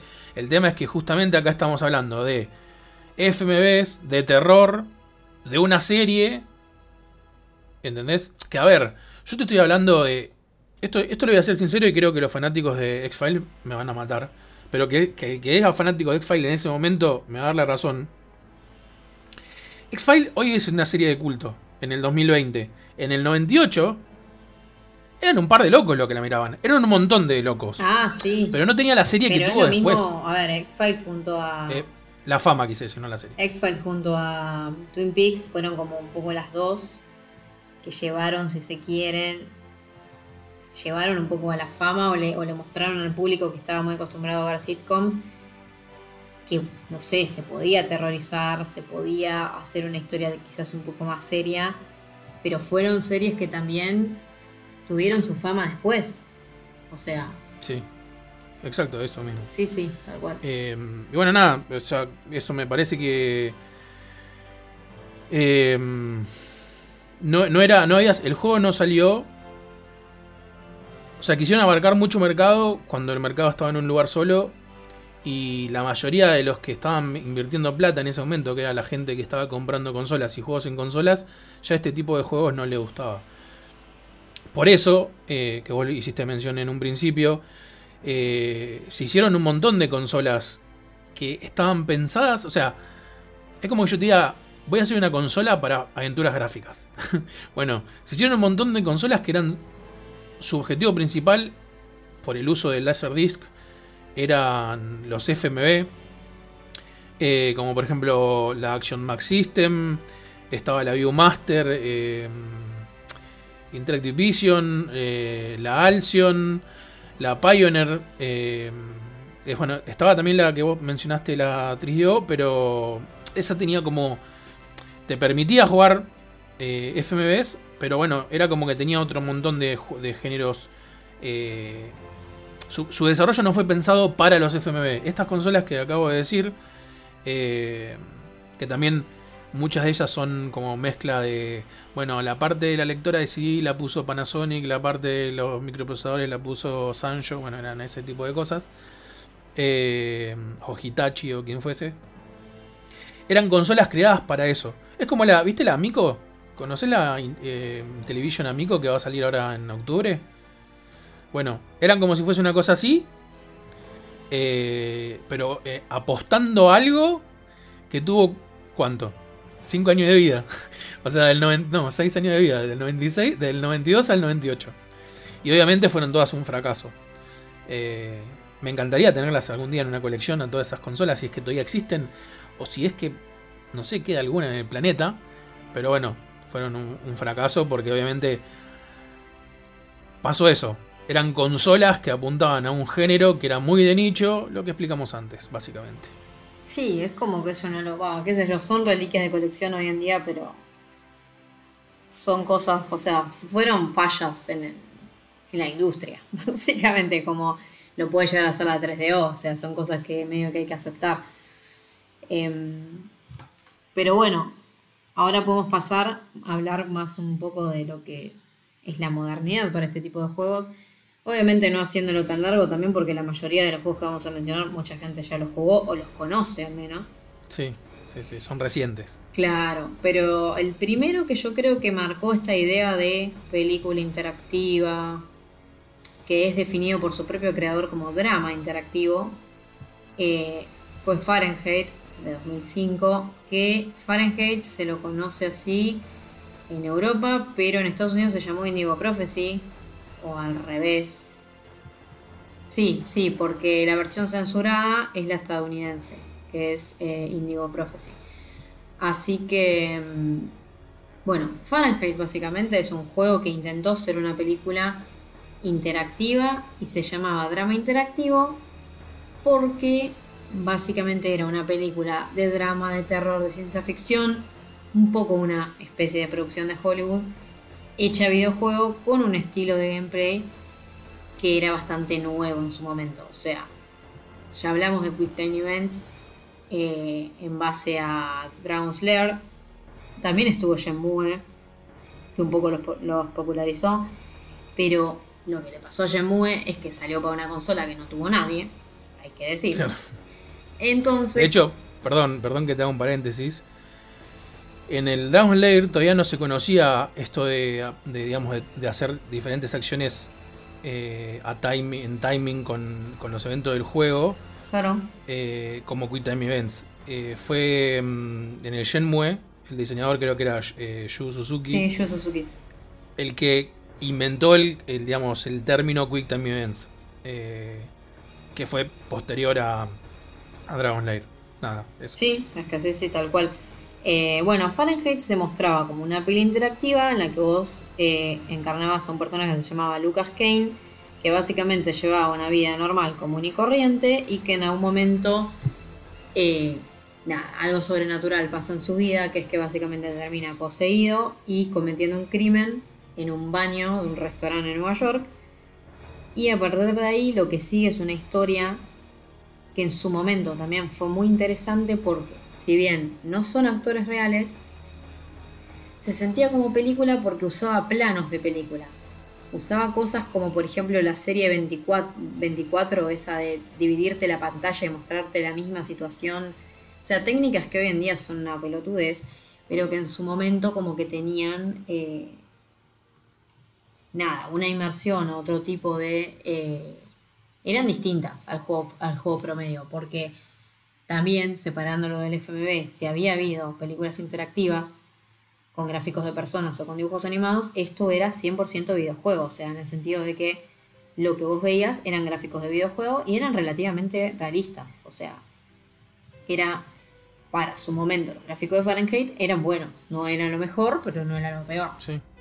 Pasa que, perdón, yo creo que acá lo que el Fahrenheit descubre, en contraposición a lo que habíamos dicho con, con el resto de los FM anteriores, es que la inmersión no se generaba mediante lo visual, sino mediante los climas y la historia. Eh, porque yo creo que, lo dijimos esto, un poco la búsqueda de los FMV era generar eh, la inmersión al juego, la empatía con los personajes y todo eso, mostrándolo porque eran reales. ¿Entendés? Como, bueno, eh, no sé, una, una persona que se muere de X forma, te muestra un actor real muriendo de esa forma con efectos especiales.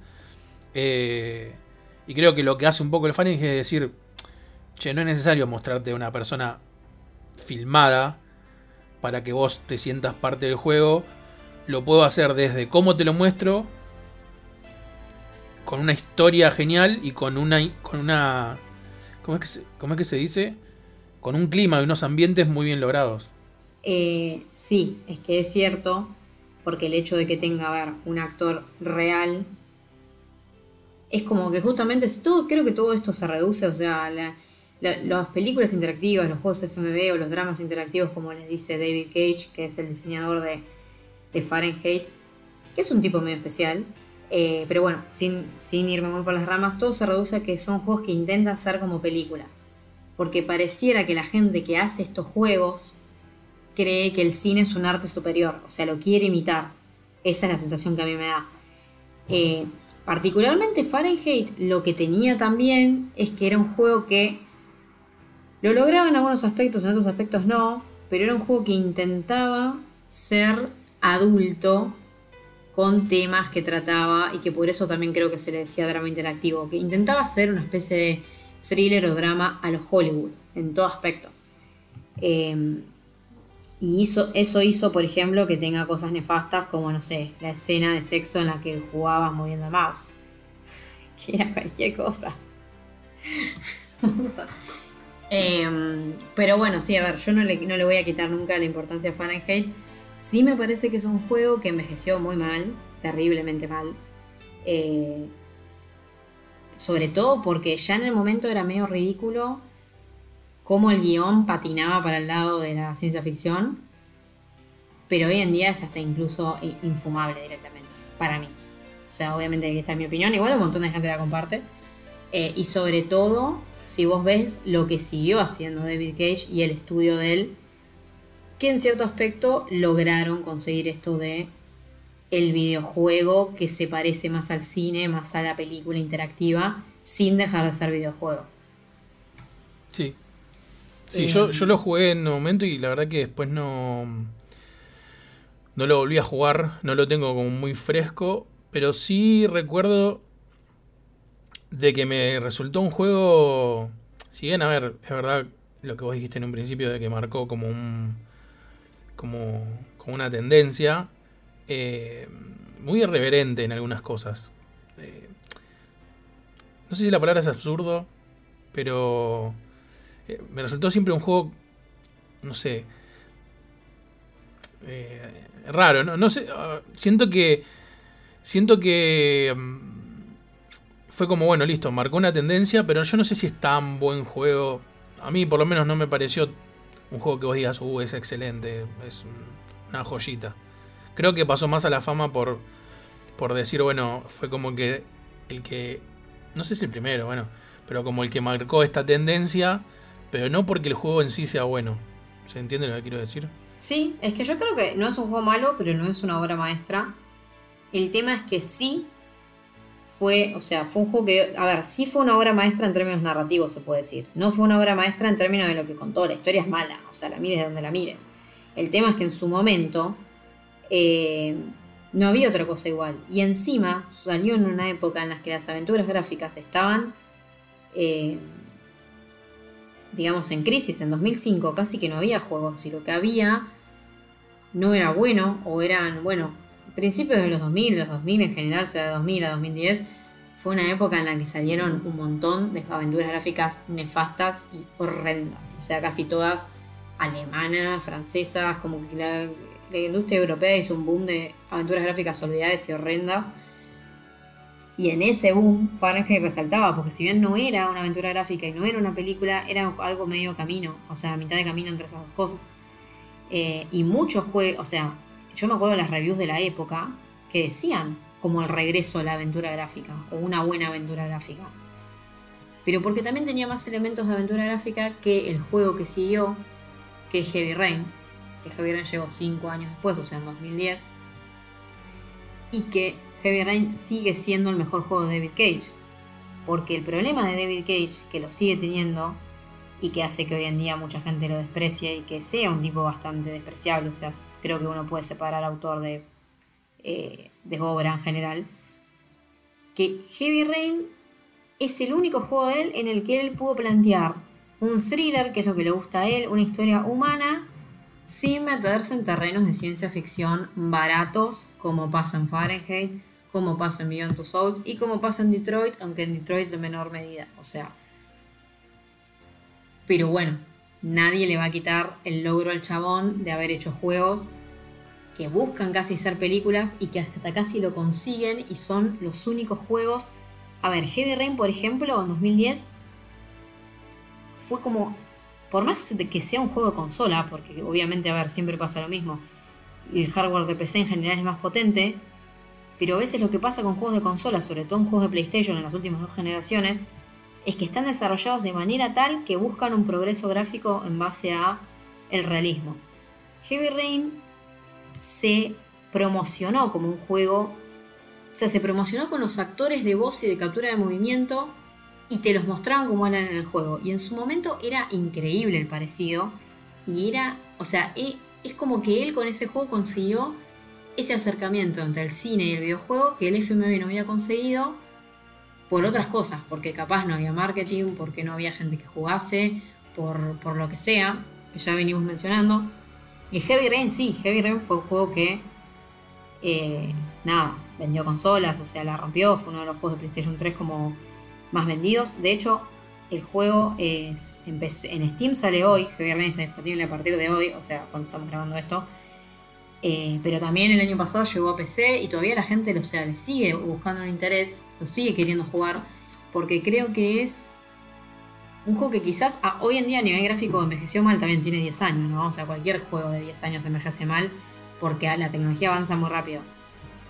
Pero narrativamente es un juego que está bueno, porque una de las cosas que para mí, el mejor invento de David Cage para mí en relación a videojuegos narrativos estilo película es haber sacado el game over. Un problema de Fahrenheit es que si vos fallabas el botón, perdías. Y era muy ridículo el gameplay, de tipo tocar botones como si fuese un Guitar Hero pero con historia. Heavy Rain no tiene tantas escenas de, en las que es difícil... Eh, o sea, no, no vas a fallar los botones, pues están puestos de otro lado. Y nunca puedes perder, no puedes perder. Lo que pasa es que perder, o sea, morir, es un final o una solución que no te gusta, es un final. Entonces el juego tiene, si no me equivoco, 11 finales. O eran 19, bueno, no importa. Eran un montón de finales. Detroit Become Human tiene incluso más. Beyond Two Souls tiene incluso más. Eh, que esa fórmula de no tener game over, algunos dicen no es un videojuego, pero para mí obviamente que sí es un videojuego, es otro tipo de videojuego. Eh, entonces la fórmula para mí es brillante. Lo que no es brillante en David Cage son como derrapan las historias, es como que no... Sacando Heavy Rain y un poco Detroit, el resto de sus juegos son medio turbios, son medio, medio pedorros en eso. Como... Bueno, Beyond Two Souls también, Beyond Two Souls es un juego que también generó un nuevo tipo de acercamiento entre cine y videojuegos porque tuvo actores eh, re de categoría tipo William Defoe y Ellen Page, que eran los principales, pero había otros también, eh, digitalizados y digitalizados tipo bien, digamos, o sea, realísticamente. Después, bueno, es otro tema la historia. La historia de Beyond Two Souls es una película hollywoodense medio del montón, mal escrita. Pero eso es aparte, toda la identificación que genera con los personajes y el realismo y demás es algo que hace que estos juegos para mí valgan todos la pena. Sí, es que yo creo, yo creo que es así. Y te, en base a eso, eh, vos que quizás tenés como. Lo tenés, creo que lo tenés todo más fresco. Si tuvieses que. Para vos, ¿no? Si tuvieses que decirme como en un orden eh, de mejor a peor, de peor a mejor, como vos quieras, en qué la pifia cada juego, ¿cuál me dirías que es el que, digamos, el que más la pifia y el que menos la pifia respecto a todo esto que vos estabas diciendo, ¿no? De, entre el Fahrenheit, el Heavy Rain, el Beyond Two Souls y el Detroit. Es que para mí el Fahrenheit es el peor, por mucho. El tema es que las falencias de Fahrenheit o sea, marcárselas es un poco injusto, porque son falencias que se vieron cuando hubo juegos mejores. O sea, no es un juego que se sintió malo en el momento. Entonces, Fahrenheit es el peor. Ahora, si vos pensás cuál fue el peor en base a contemporaneidad y Beyond Two Souls, porque Beyond Two Souls... O sea, Beyond Two Souls, los problemas que tiene son problemas de guion, no de videojuego. Porque eso es lo que tienen estos juegos también. Como son una película en cierto aspecto también, vos los puedes criticar por otras cosas. Por actuaciones, por guion, por cambios de clima, por ritmo. O sea, pero en términos cinematográficos digo. Entonces, Beyond Two Souls, pareciera que es un juego que se agarró de Ellen Page y de William Defoe. Eh, y se quedó con eso. O sea, no, es hasta incluso ridículo o medio goma eh, la historia de, ella, de la protagonista, que no me acuerdo cómo se llama. Sé que es Ellen Page, pero no me acuerdo el nombre de ella. Eh, y es el, es el único juego de estos que no que lo jugué una vez y no lo volví a tocar. Que es loco eso porque estos juegos fomentan la rejugabilidad. Pero también uno de los problemas para mí más graves de Beyond Two Souls, que sí, o sea, el orden de salida fue, primero salió uno que se llama Omicron de No Man's Soul, que no es una película interactiva, pero que tiene los QTS y además es un juego en el que estaba David Bowie, o sea, es un juego de culto. Pero después, bueno, si vos pensás en esto de la película interactiva de David Cage, vos tenés Fahrenheit. Que la fórmula, todo bien. Después vino Heavy Rain, que fue una mejora de la fórmula y que Heavy Rain casi que no tiene nada para criticarle. Pero porque cuando vos ves el making of de Heavy Rain, ves las cosas que sacó David Cage y te das cuenta que sacó lo que lo hubiese hecho malo. O sea, Heavy Rain es un drama criminal. Matan a alguien y vos jugás con el padre de la víctima, con un detective, con una mujer y con otro detective. Lo la mujer es una reportera. Es como que son en la misma historia de cuatro puntos de vista. Que es algo bastante. Eh, incluso hoy en día suena bien. La misma historia de cuatro puntos de vista distintos y jugás con todos. Beyond tus ojos volvió como para atrás a una historia que no es ciencia ficción, no es fantasía, no es drama, no es terror, es como una mezcla de todo, mal hecho, y que lo único que tiene de bueno es eh, los actores.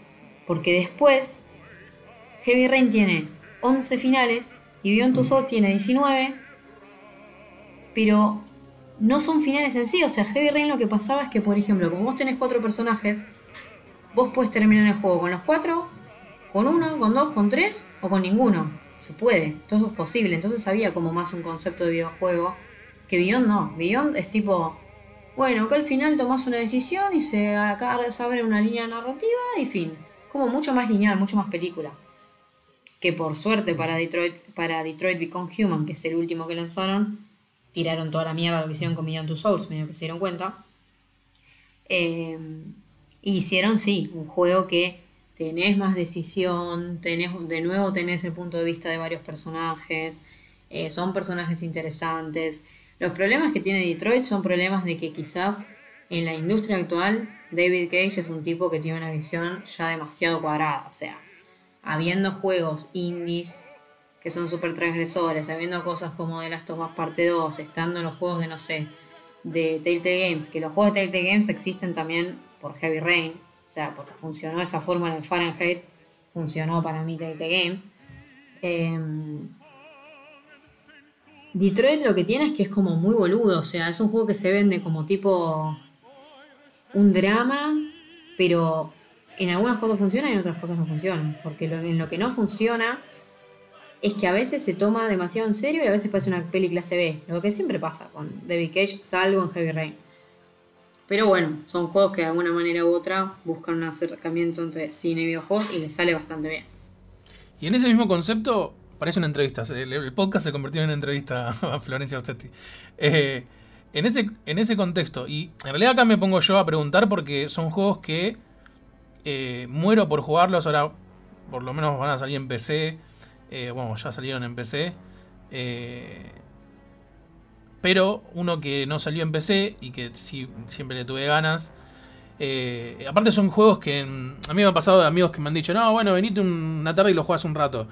Son juegos que tenés que jugarlo, sentarte y jugarlo tipo horas, estos para mí, si los querés disfrutar bien. Pero digo, en este mismo contexto de lo que decíamos de juegos que se quieren parecer a películas, ¿meterías a, Until Dawn? Es que Until Dawn es como, o sea, existe porque lo otro tuvo éxito. Eh, pero Until Dawn para mí es de los mejores junto con Heavy Rain. Porque Until Dawn es una película de slasher pero tiene como toda la conciencia de que es una, o sea, de que es un juego basado en slashers. Es como que no es solo apretar botones y chao. O sea, tiene como elementos de survival horror, tenés una mecánica digamos, lo que cambia al final, por ejemplo, no es solo apretar un botón. Vos tenés distintos personajes que se van llevando de distinta manera, como que vas generando relaciones entre esos personajes. Y si vos te odias con uno, en el momento en el que te puede salvar, no te salva, entonces te morís. O sea, parte del slasher, que es adolescentes que se mueren uno tras otro, o sea, esa fórmula básica del slasher, pero la mete de alguna manera en el gameplay. Porque vos tenés que intentar manejar las relaciones sociales entre ellos y a la vez tenés como unas especies de tótems que son como unos memento moris tirados por el nivel, porque al igual que Heavy Rain, Until Dawn, bueno, el que Detroit, el que menos exploración tiene acá es Beyond Two Souls. Eh, Heavy Rain, Until Dawn y Detroit tienen como exploración de los escenarios, puedes ver algunas cosas. Eh, no son solo pelis, no son videos uno tras otro, que hay gente que piensa que son así. Sí, sí, sí. Eh, en Until Dawn vos tenés exploración medio de los survival horror, obviamente acotada, y puedes encontrar como unos tótems que te revelan una pista de cómo evitar morirte. O sea, el juego gira todo, todo el tiempo en el miedo a morir y en la supervivencia, y hace de eso como una es la estructura narrativa. El final canónico es llegar vivo al final con todos, pero también como pasa en Heavy Rain se te puede morir en el camino y el juego sigue, no tiene game over, digamos. Y algo parecido pasa, o sea, ya porque está relacionado, lo nuevo de Supermassive Games, o sea, Supermassive Games son los desarrolladores de Until Dawn, que después hicieron algunos spin-offs de Until Dawn que la verdad que no están buenos. O sea, hay un shooter de realidad virtual que se llama Until Dawn. Eh, Blood, no, no me acuerdo llama. Pero es el shooter de realidad virtual de Until Dawn, que está bueno, pero porque es un shooter de realidad virtual bien hecho. Y después hicieron otro juego que es el Until Dawn, pero de realidad virtual, que se llama The Impatient, que es malo. Hicieron otro que se juega con celulares, que se llama Hidden Agenda, que también es malo. Pero son malos porque son malas las historias. Porque eso es lo que pasa con estos juegos. Hay juegos en los que la historia es pésima, pero tiene una buena mecánica y vos decís, bueno, lo juego por la mecánica y acá no hay mecánica si la historia es mala. O sea, hay mecánica, pero no hay. Creo que se entiende lo que quiero decir. O sea. Sí, sí, sí. sí, sí. Y bueno, lo nuevo que están haciendo es de Dark Pictures, que es una antología de terror. Que el año pasado salió Manos Medan y este año saldría Little Hope. Que son básicamente pequeños juegos a los Heavy Rain, a los Until Dawn, a los Detroit. De terror que cuentan historias separadas. Son pequeños juegos porque duran 5 o 6 horas, no son juegos tan largos. Pero que tienen bastante rejugabilidad. Y que fomentan esto de jugar en. Fomentan el jugar cooperativo. O sea, son juegos que tienen multijugador y el multijugador se basa en.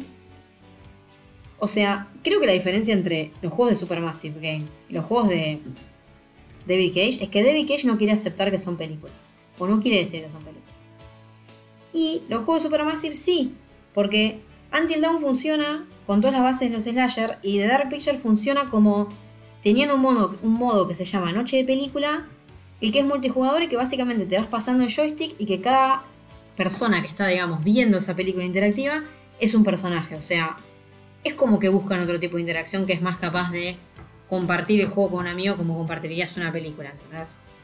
Sin ser una película. No sé si estoy diciendo muy rebuscada o si Sí, se le, le dan como, le dan como el mote de interactivo bien...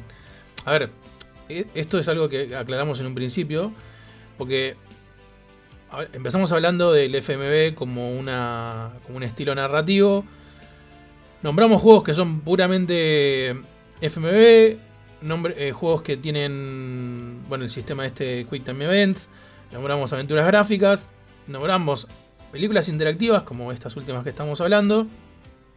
Eh, pero, digamos, creo que todos apuntan a lo mismo que es la cinematografía.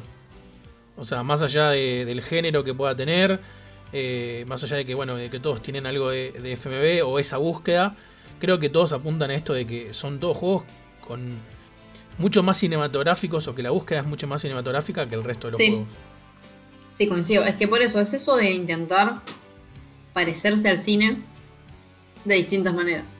Em, después, bueno, podemos hablar del uso de FMVs como actores reales en juegos modernos. Sí, Yo el que hubo quiero como, me- una, como una como un revival, como Sí. hay revivals de todo siempre, en el que fue el 2015, Sí, más o menos por ahí, sí. que salió eh, Her Story es Her Story, si no me equivoco, sí, fue uno de los primeros indies en usar actores reales y que además fue relevante porque es un juego que está bueno y que, o sea, es un FMV y que se conoció que había un nuevo FMV, porque creo que hay juegos anteriores pero que no, sí, que no tuvieron relevancia. Caro. Sí. Eh, que Her Story es un juego que yo quiero súper recomendar porque hace uso de actores reales, pero hace uso de actores reales, o sea, dentro de la narrativa, digamos. O sea, el gameplay de Her Story se trata de que vos sos una persona revisando archivos de una computadora, o sea, archivos de video y viendo entrevistas. Y ver esas entrevistas tiene sentido en el juego. No lo voy a decir porque realmente es un juego de 3 horas, 4 como mucho, que vale la pena que se sienten y lo jueguen. Pero, o sea, narrativamente es como un experimento que es tipo único. O sea, funcionó re bien. Y bueno, generó un poco esta idea de que, no sé. A ver, hay que dejar de pensar que los juegos porque tienen actores reales son una porquería. Pero que también yo creo que se generó ese prejuicio porque, como lo que mencionamos, en los 90 hubo juegos tan malos, tan mal actuados. No sé, tan Corpse Killer. Que, que, que- qué horror. Lo que pasa que, a ver, esto aplica también al cine. Vos en los 90, para hacer eh, algo así filmado, necesitabas un equipo de producción posta de una película. Necesitabas cámaras, necesitabas, bueno, algunas, como dije, estaban fueron filmadas en, digamos, tipo en, en 16, en celuloide. Necesitabas un montón de cosas que eran un presupuesto altísimo. Hoy en día, con, con la era digital, digamos, y, y todos estos juegos, la mayoría de estos juegos así, tipo FMV modernos, apuntan mucho a tener una estética media vieja. Eh, con una cámara digital, eh, los haces tranquilamente. No digo que sean menos. No, no estoy hablando de la dificultad de hacerlos, sino en cuestiones de presupuesto. Eh, Story básicamente es. Nada, es filmar. eh, La mayoría de todo filmaciones a una chica. eh, que digo, no, no lleva, no lleva como mucho... eh, ni en pedo ese juego tiene un millón de dólares de producción como tenían los que hablábamos antes. ¿entendés a eso hoy? Sí, sí. Creo es que hoy en día es muchísimo más fácil hacer un, un FMV que antes. Sí, por eso creo que hubo un resurgimiento eh, en la escena independiente, no solo con, juegos que tienen video, que son tipo película interactiva, que vos ahora si querés mencionar The Bunker o un par que jugaste, que, que yo lo jugué. The Bunker lo jugué, pero la verdad no me acuerdo nada, y después otros que sacó ese mismo estudio no lo jugué. Pero porque también, o sea, es- está relacionado con el surgimiento de la escena indie de los videojuegos, más o menos por el 2009, 2008, 2009 que hace que hoy en día vos podés ser un desarrollador indie que intenta vender en un nicho y dedicarte a eso. Obviamente que, a ver, es difícil vender un juego indie. Hoy en día hay demasiados juegos, hay una sobreexposición de juegos, eh, salen, no sé, decenas de juegos por día y es muy difícil destacar, pero a la vez, quizás si vos no apuntás a una fama de millones de ventas, y quizás no es tu sustento principal, vos no vivís de hacer juegos, que igual hay industrias donde es más fácil vivir que en otras, en Argentina y en Latinoamérica es difícil, pero en Estados Unidos quizás no tanto, o en Europa donde capaz hay fomento del Estado y demás para poder hacer tu juego, vos podés, entre comillas, como darte el lujo de decir, bueno, a mí me gustan las FMVs y voy a hacer una y si le va bien con esa guita puedo seguir haciendo. Eh, que hay gente que lo pudo Claro, hacer, sí, más que nada desarrolladoras europeas son la mayoría, porque todo esto es, siempre lo decimos, la aventura gráfica pegó fuerte especialmente en Europa y en Latinoamérica. Estados Unidos nunca fue muy de jugar aventuras gráficas, o sea, no es el género de ellos. Entonces, creo que eso, la facilidad de poder filmar y a la vez poder decir, bueno, no vendo millones, pero tengo un nicho que compra Claro. FMVs, bueno, las haces. Sí, sí, sí. Sí, eh, por eso te digo, eh, a partir de, de Hell Story, después salió eh, The Bunker, que sigue un poco eh, la premisa esta que decís vos, ¿no? De, de juegos que te das cuenta que tienen una producción en cuanto al audiovisual bastante acotada, pero que se la rebuscan con, con contar una historia, una buena historia, o sea, me- con buena me refiero a sólida, ¿no? Obviamente, a ver, en The Bunker, al que no le gusten las historias un poco eh, posapocalípticas y eso no le va a gustar, como pu- puede pasar en cualquier cosa, ¿no? El que no le gusta el terror, por más buena que sea la historia, no le va a gustar, pero eh, está, me refiero a sólido a nivel técnico, ¿no?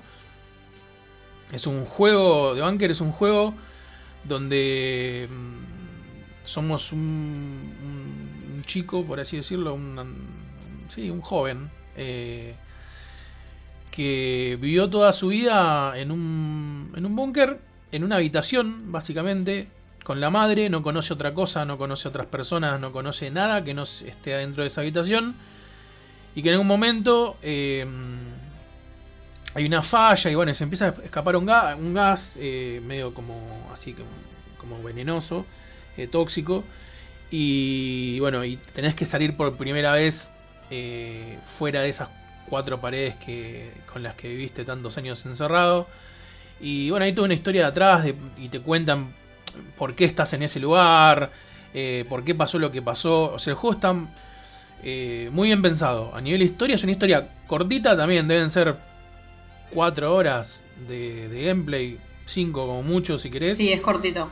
Sí, eh, donde tenés algunos puzzles al resolver, donde tenés situaciones, pero bueno, está bien filmado. Eh, te das cuenta que hay una, una atención a los detalles importante, pero también te das cuenta de que eh, no hay una producción, ¿entendés? Atrás como que decís, bueno, no sé, vino fulanito y tiró millones de dólares arriba.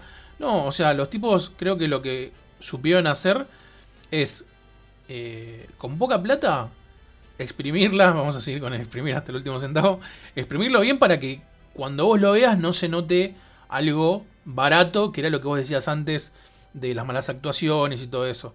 Porque acá, a ver, las, las actuaciones son bastante decentes y todo lo visual que uno puede, a ver, que podría llegar a hacerlo, eh, lo que más, a ver, recrear un, no sé, todo un eh, no sé cómo decirlo, una habitación llena de cosas, se apoyan mucho en, en- lo digital. eh, hay muchas cosas que están hechas eh, con y todo, pero bueno, le dan como efectos y un montón de recursos que hay hoy en día que ni te das cuenta, la verdad. Entonces te terminan por entregar una, un juego súper compacto que obviamente no aspira a ser eh, Game of the. Como vos decías también hace un principio, creo que conocen sus propios límites y saben a qué público apuntan y saben hasta dónde van a llegar. Pero dentro de eso dan una, una buena experiencia. Eh, el Late Shift, eh, yo no sé si ese, vos lo, este lo habías jugado vos. No, yo jugué el de Banca nomás. Ah, bueno, el, el Late Shift es. No es tanto de terror.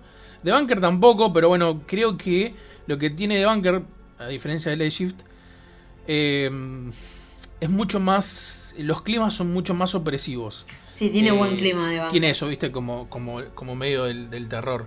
Sí, El Late Shift, creo que te podría decir lo mismo que. mm, que en Conde Bunker en cuanto a lo técnico. Es un juego que logró también con poco hacer una historia muy. muy. mm, muy- sí, muy, muy concisa, ¿no? Muy, muy bien.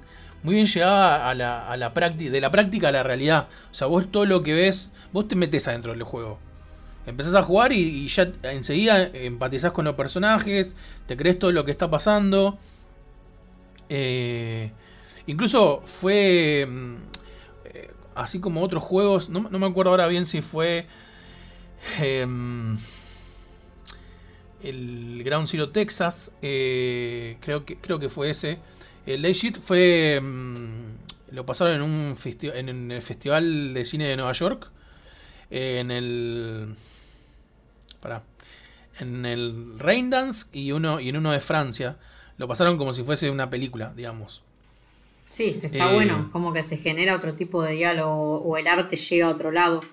Sí. O sea, el Late exacto. Shift es el que, o sea, de los juegos de- del estudio, porque el que está publicando este tipo de, de juegos es Wales Interactive, que es un estudio justamente de Wales, que yo los conocí por una aventura tipo gráficos low poly minimalistas que se llama Master Reboot, que a mí esa aventura me encantó, pero que después ellos se fueron para otro lado, se fueron más para este lado de la, de la FMB, o sea, porque tienen otras, otros juegos que no están tan buenos como The Complex o The Shape Shifting Detective. Que, bueno, yo de Shape Shifting Detective no lo jugué, pero me refiero a la, a la- recepción del público, ¿no? Que no fue tan buena. Eh, y a Late Shift le fue súper bien, o sea, tiene un montón de reviews en Steam, re buenas reviews positivas, y eso de los festivales que vos me decís, yo también lo sabía, como que llegó a otro público el juego. Sí, lo que pasa es que yo creo que lo que tiene de bueno es que volvieron. Volvieron a, a esa fórmula de. básicamente de. de que es una película interactiva. Como si fuese Bandersnatch, la que hicieron en- hace un tiempo en. en Netflix. Claro. Eh, y lo que hablábamos en un momento de esto de Elige tu propia aventura. Es una historia muy buena. eh, medio. eh, sí, es un policial en realidad, ¿no? Por eso decía que no tiene nada que ver por ahí con el género. Eh, Obviamente, a ver, hicimos toda esta distinción y estamos nombrando todos los juegos que estamos nombrando porque son la mayoría juegos de terror. salvo algunos muy puntuales, pero que creo que justamente como el A-Shift merecían la, la pena. El, Detroit no es de terror, o el Heavy Rain tampoco, pero creo que valían la pena eh, mencionarlos por, por el momento, por lo que marcaron. Y el Late Shift yo creo que lo mismo, es una película donde, como si fuese Elige tu propia aventura, vos tenés el desarrollo de una parte de la película, de repente se frena, vos tenés que tomar una, una decisión y después la, la película eh, sigue. Eh, acá sí notás que hay mejor producción, eh, no, solo, no solo en términos... No solo en términos... El juego es un poco más largo, creo que... Que The Bunker, eh, no recuerdo ahora bien. Pero te das cuenta que hay como me- mejor producción. eh, no solo por, digamos, porque tiene obviamente más, más actores, tiene más, ¿cómo se dice? Me sale escenografía. Eh, más locaciones, ahí está, no me salía. Eh, Sí, sí, sí, sí, escenarios. eh, pero el juego es muy bueno. O sea, es, un, es, un, es una vuelta a los FMV, vamos a decir, más clásicos. y muy bueno. Como también hay uno que, digo, para, para trazar un paralelismo y sí hablar de uno de terror, uno que se llama... Girl... Ay, Morph Girl era, ¿no? Morphy Girl, sí. Eh, que ese sí es un juego de terror. eh, muy bueno. Que te pone. Te pone como decisiones que juegan con tu moral todo el tiempo. Eh, ese juego creo que tiene 6 finales. Y ese sí es de terror. De hecho, mm, yo lo jugué. Lo jugué en stream. igual que el de Bunker lo jugué en stream. Y mirá que a ver. Jugar en stream tiene como otro contexto, no es que estás solo en tu casa, oscura, jugándolo con el volumen. O sea, tenés gente que te está hablando, que te pregunta, tenés que estar atento a, ir contando lo que va pasando, por qué tomas decisiones. O sea, y me hizo, un par de veces me hizo poner bastante nervioso. Porque está muy bien llevado el juego, está muy bien llevado. Y lo que tiene, sí, el Morph Gear es que nada, la inmersión que te genera, la empatía que generas con los personajes, creo que es vital. Y está muy bien hecho eso. Porque de entrada lo que más bola le dan es al desarrollo de personajes. O sea, pasan 15 minutos del juego y vos ya es como que te sentís parte de eso que está pasando. Y cada decisión que tenés que tomar te toca, te toca un, un- un costado moral tuyo. Porque yo creo que lo que hacen bien estos juegos es esas, ponerte a vos en el papel justamente la persona que tiene que tomar la decisión. Y vos cuando tomás la decisión, no, no tomás la decisión pensando, bueno, si yo fuese esta persona, no, vos la tomás la decisión como si fueses vos, como si a vos te estuviese pasando eso.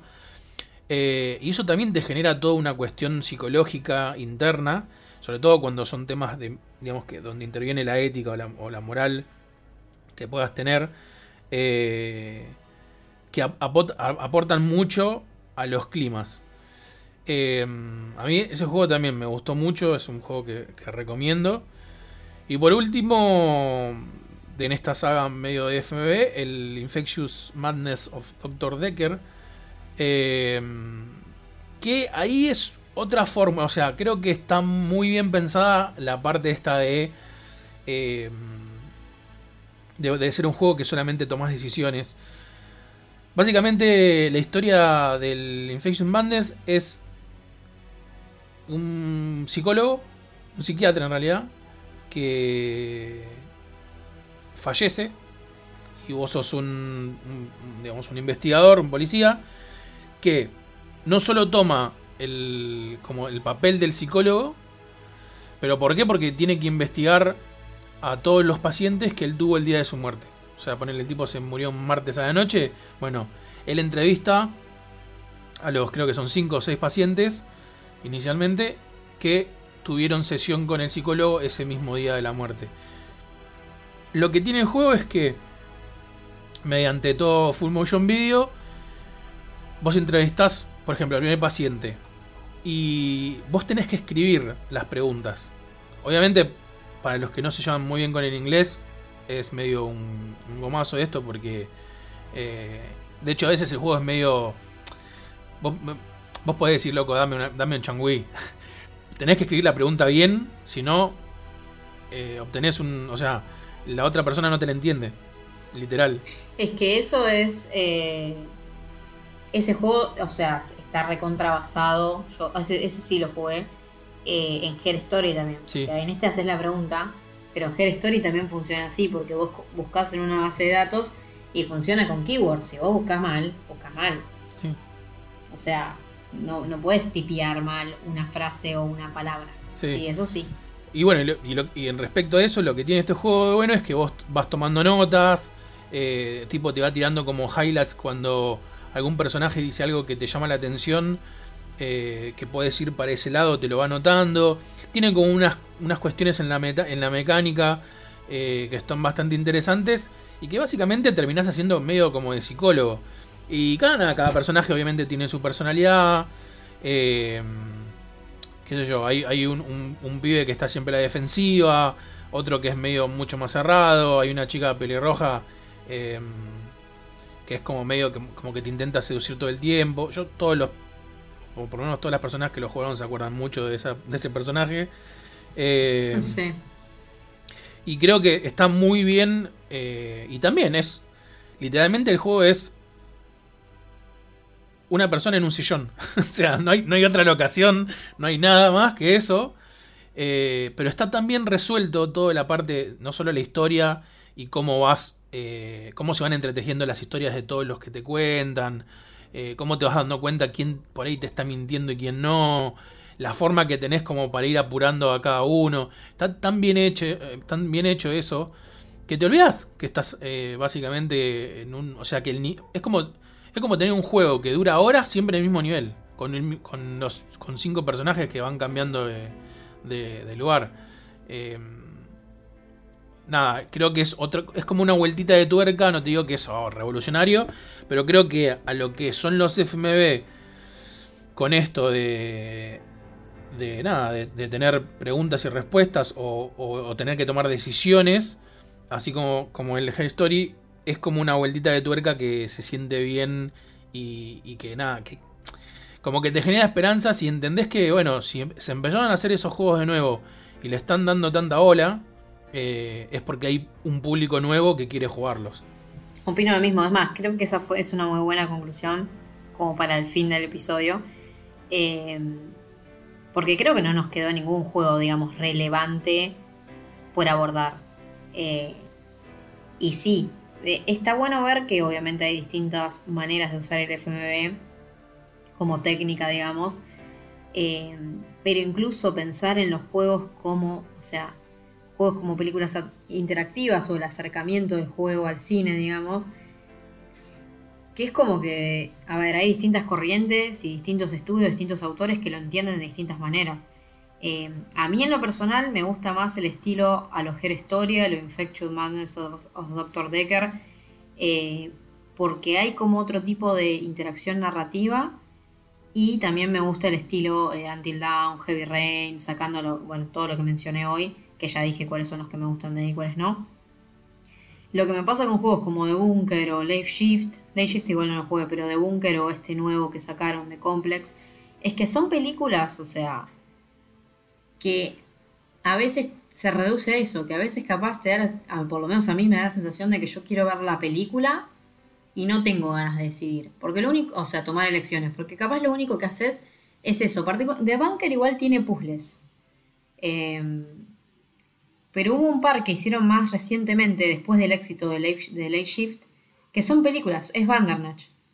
Y a mí Bandernach tampoco me convenció mucho, porque no sé, o sea, no me gustó la historia y para que me hagas elegir con un control remoto, prefiero que me den la historia como está y chao. Sí, tal cual. Pero bueno, eso es capaz para el otro episodio. Ah, no, no sé. No, está relacionado acá.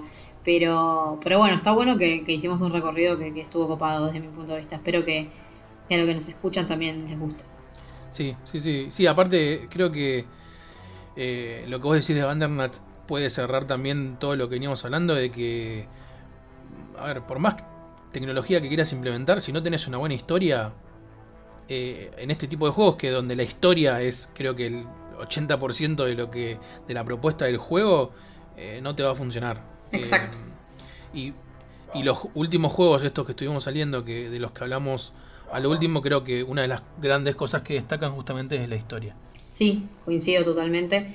y bueno, cerramos entonces este quinto episodio de SHD Radio, en el que hablamos de, bueno, aventuras gráficas, FMVs de terror. Vamos a ver qué eh, nombre le damos, porque la verdad que no tenemos decidido el nombre del capítulo. Sí, pero bueno, es más difícil de todo. Sí, es difícil. Pero bueno, la temática fue un poco eso, el acercamiento de los videojuegos al cine o actores reales en videojuegos y demás, siempre obviamente desde el foco del terror. Eh, esperamos que, nos sigan. Obviamente en, en, YouTube estamos como SHD en Spotify estamos como SHD Radio. Eh, salimos cada 15 días, todos los jueves. También nos encuentran en la web shdownloads.com.ar y en las redes sociales que si se meten a nuestro sitio web van a ver que estamos en Facebook, en Twitter, en Instagram y en otro montón de lugares, siempre haciendo contenido relacionado a videojuegos. Eh, así que esto ha sido todo por hoy. Yo por mi parte eh, les digo adiós y la próxima, bueno, tengo que decidir la temática del capítulo yo, voy a ver con qué salgo. Se toca a vos ahora sí. Sí, sí, me toca a mí. Eh, así que bueno, nos escuchamos en el próximo episodio. Nos vemos. Chau, chau.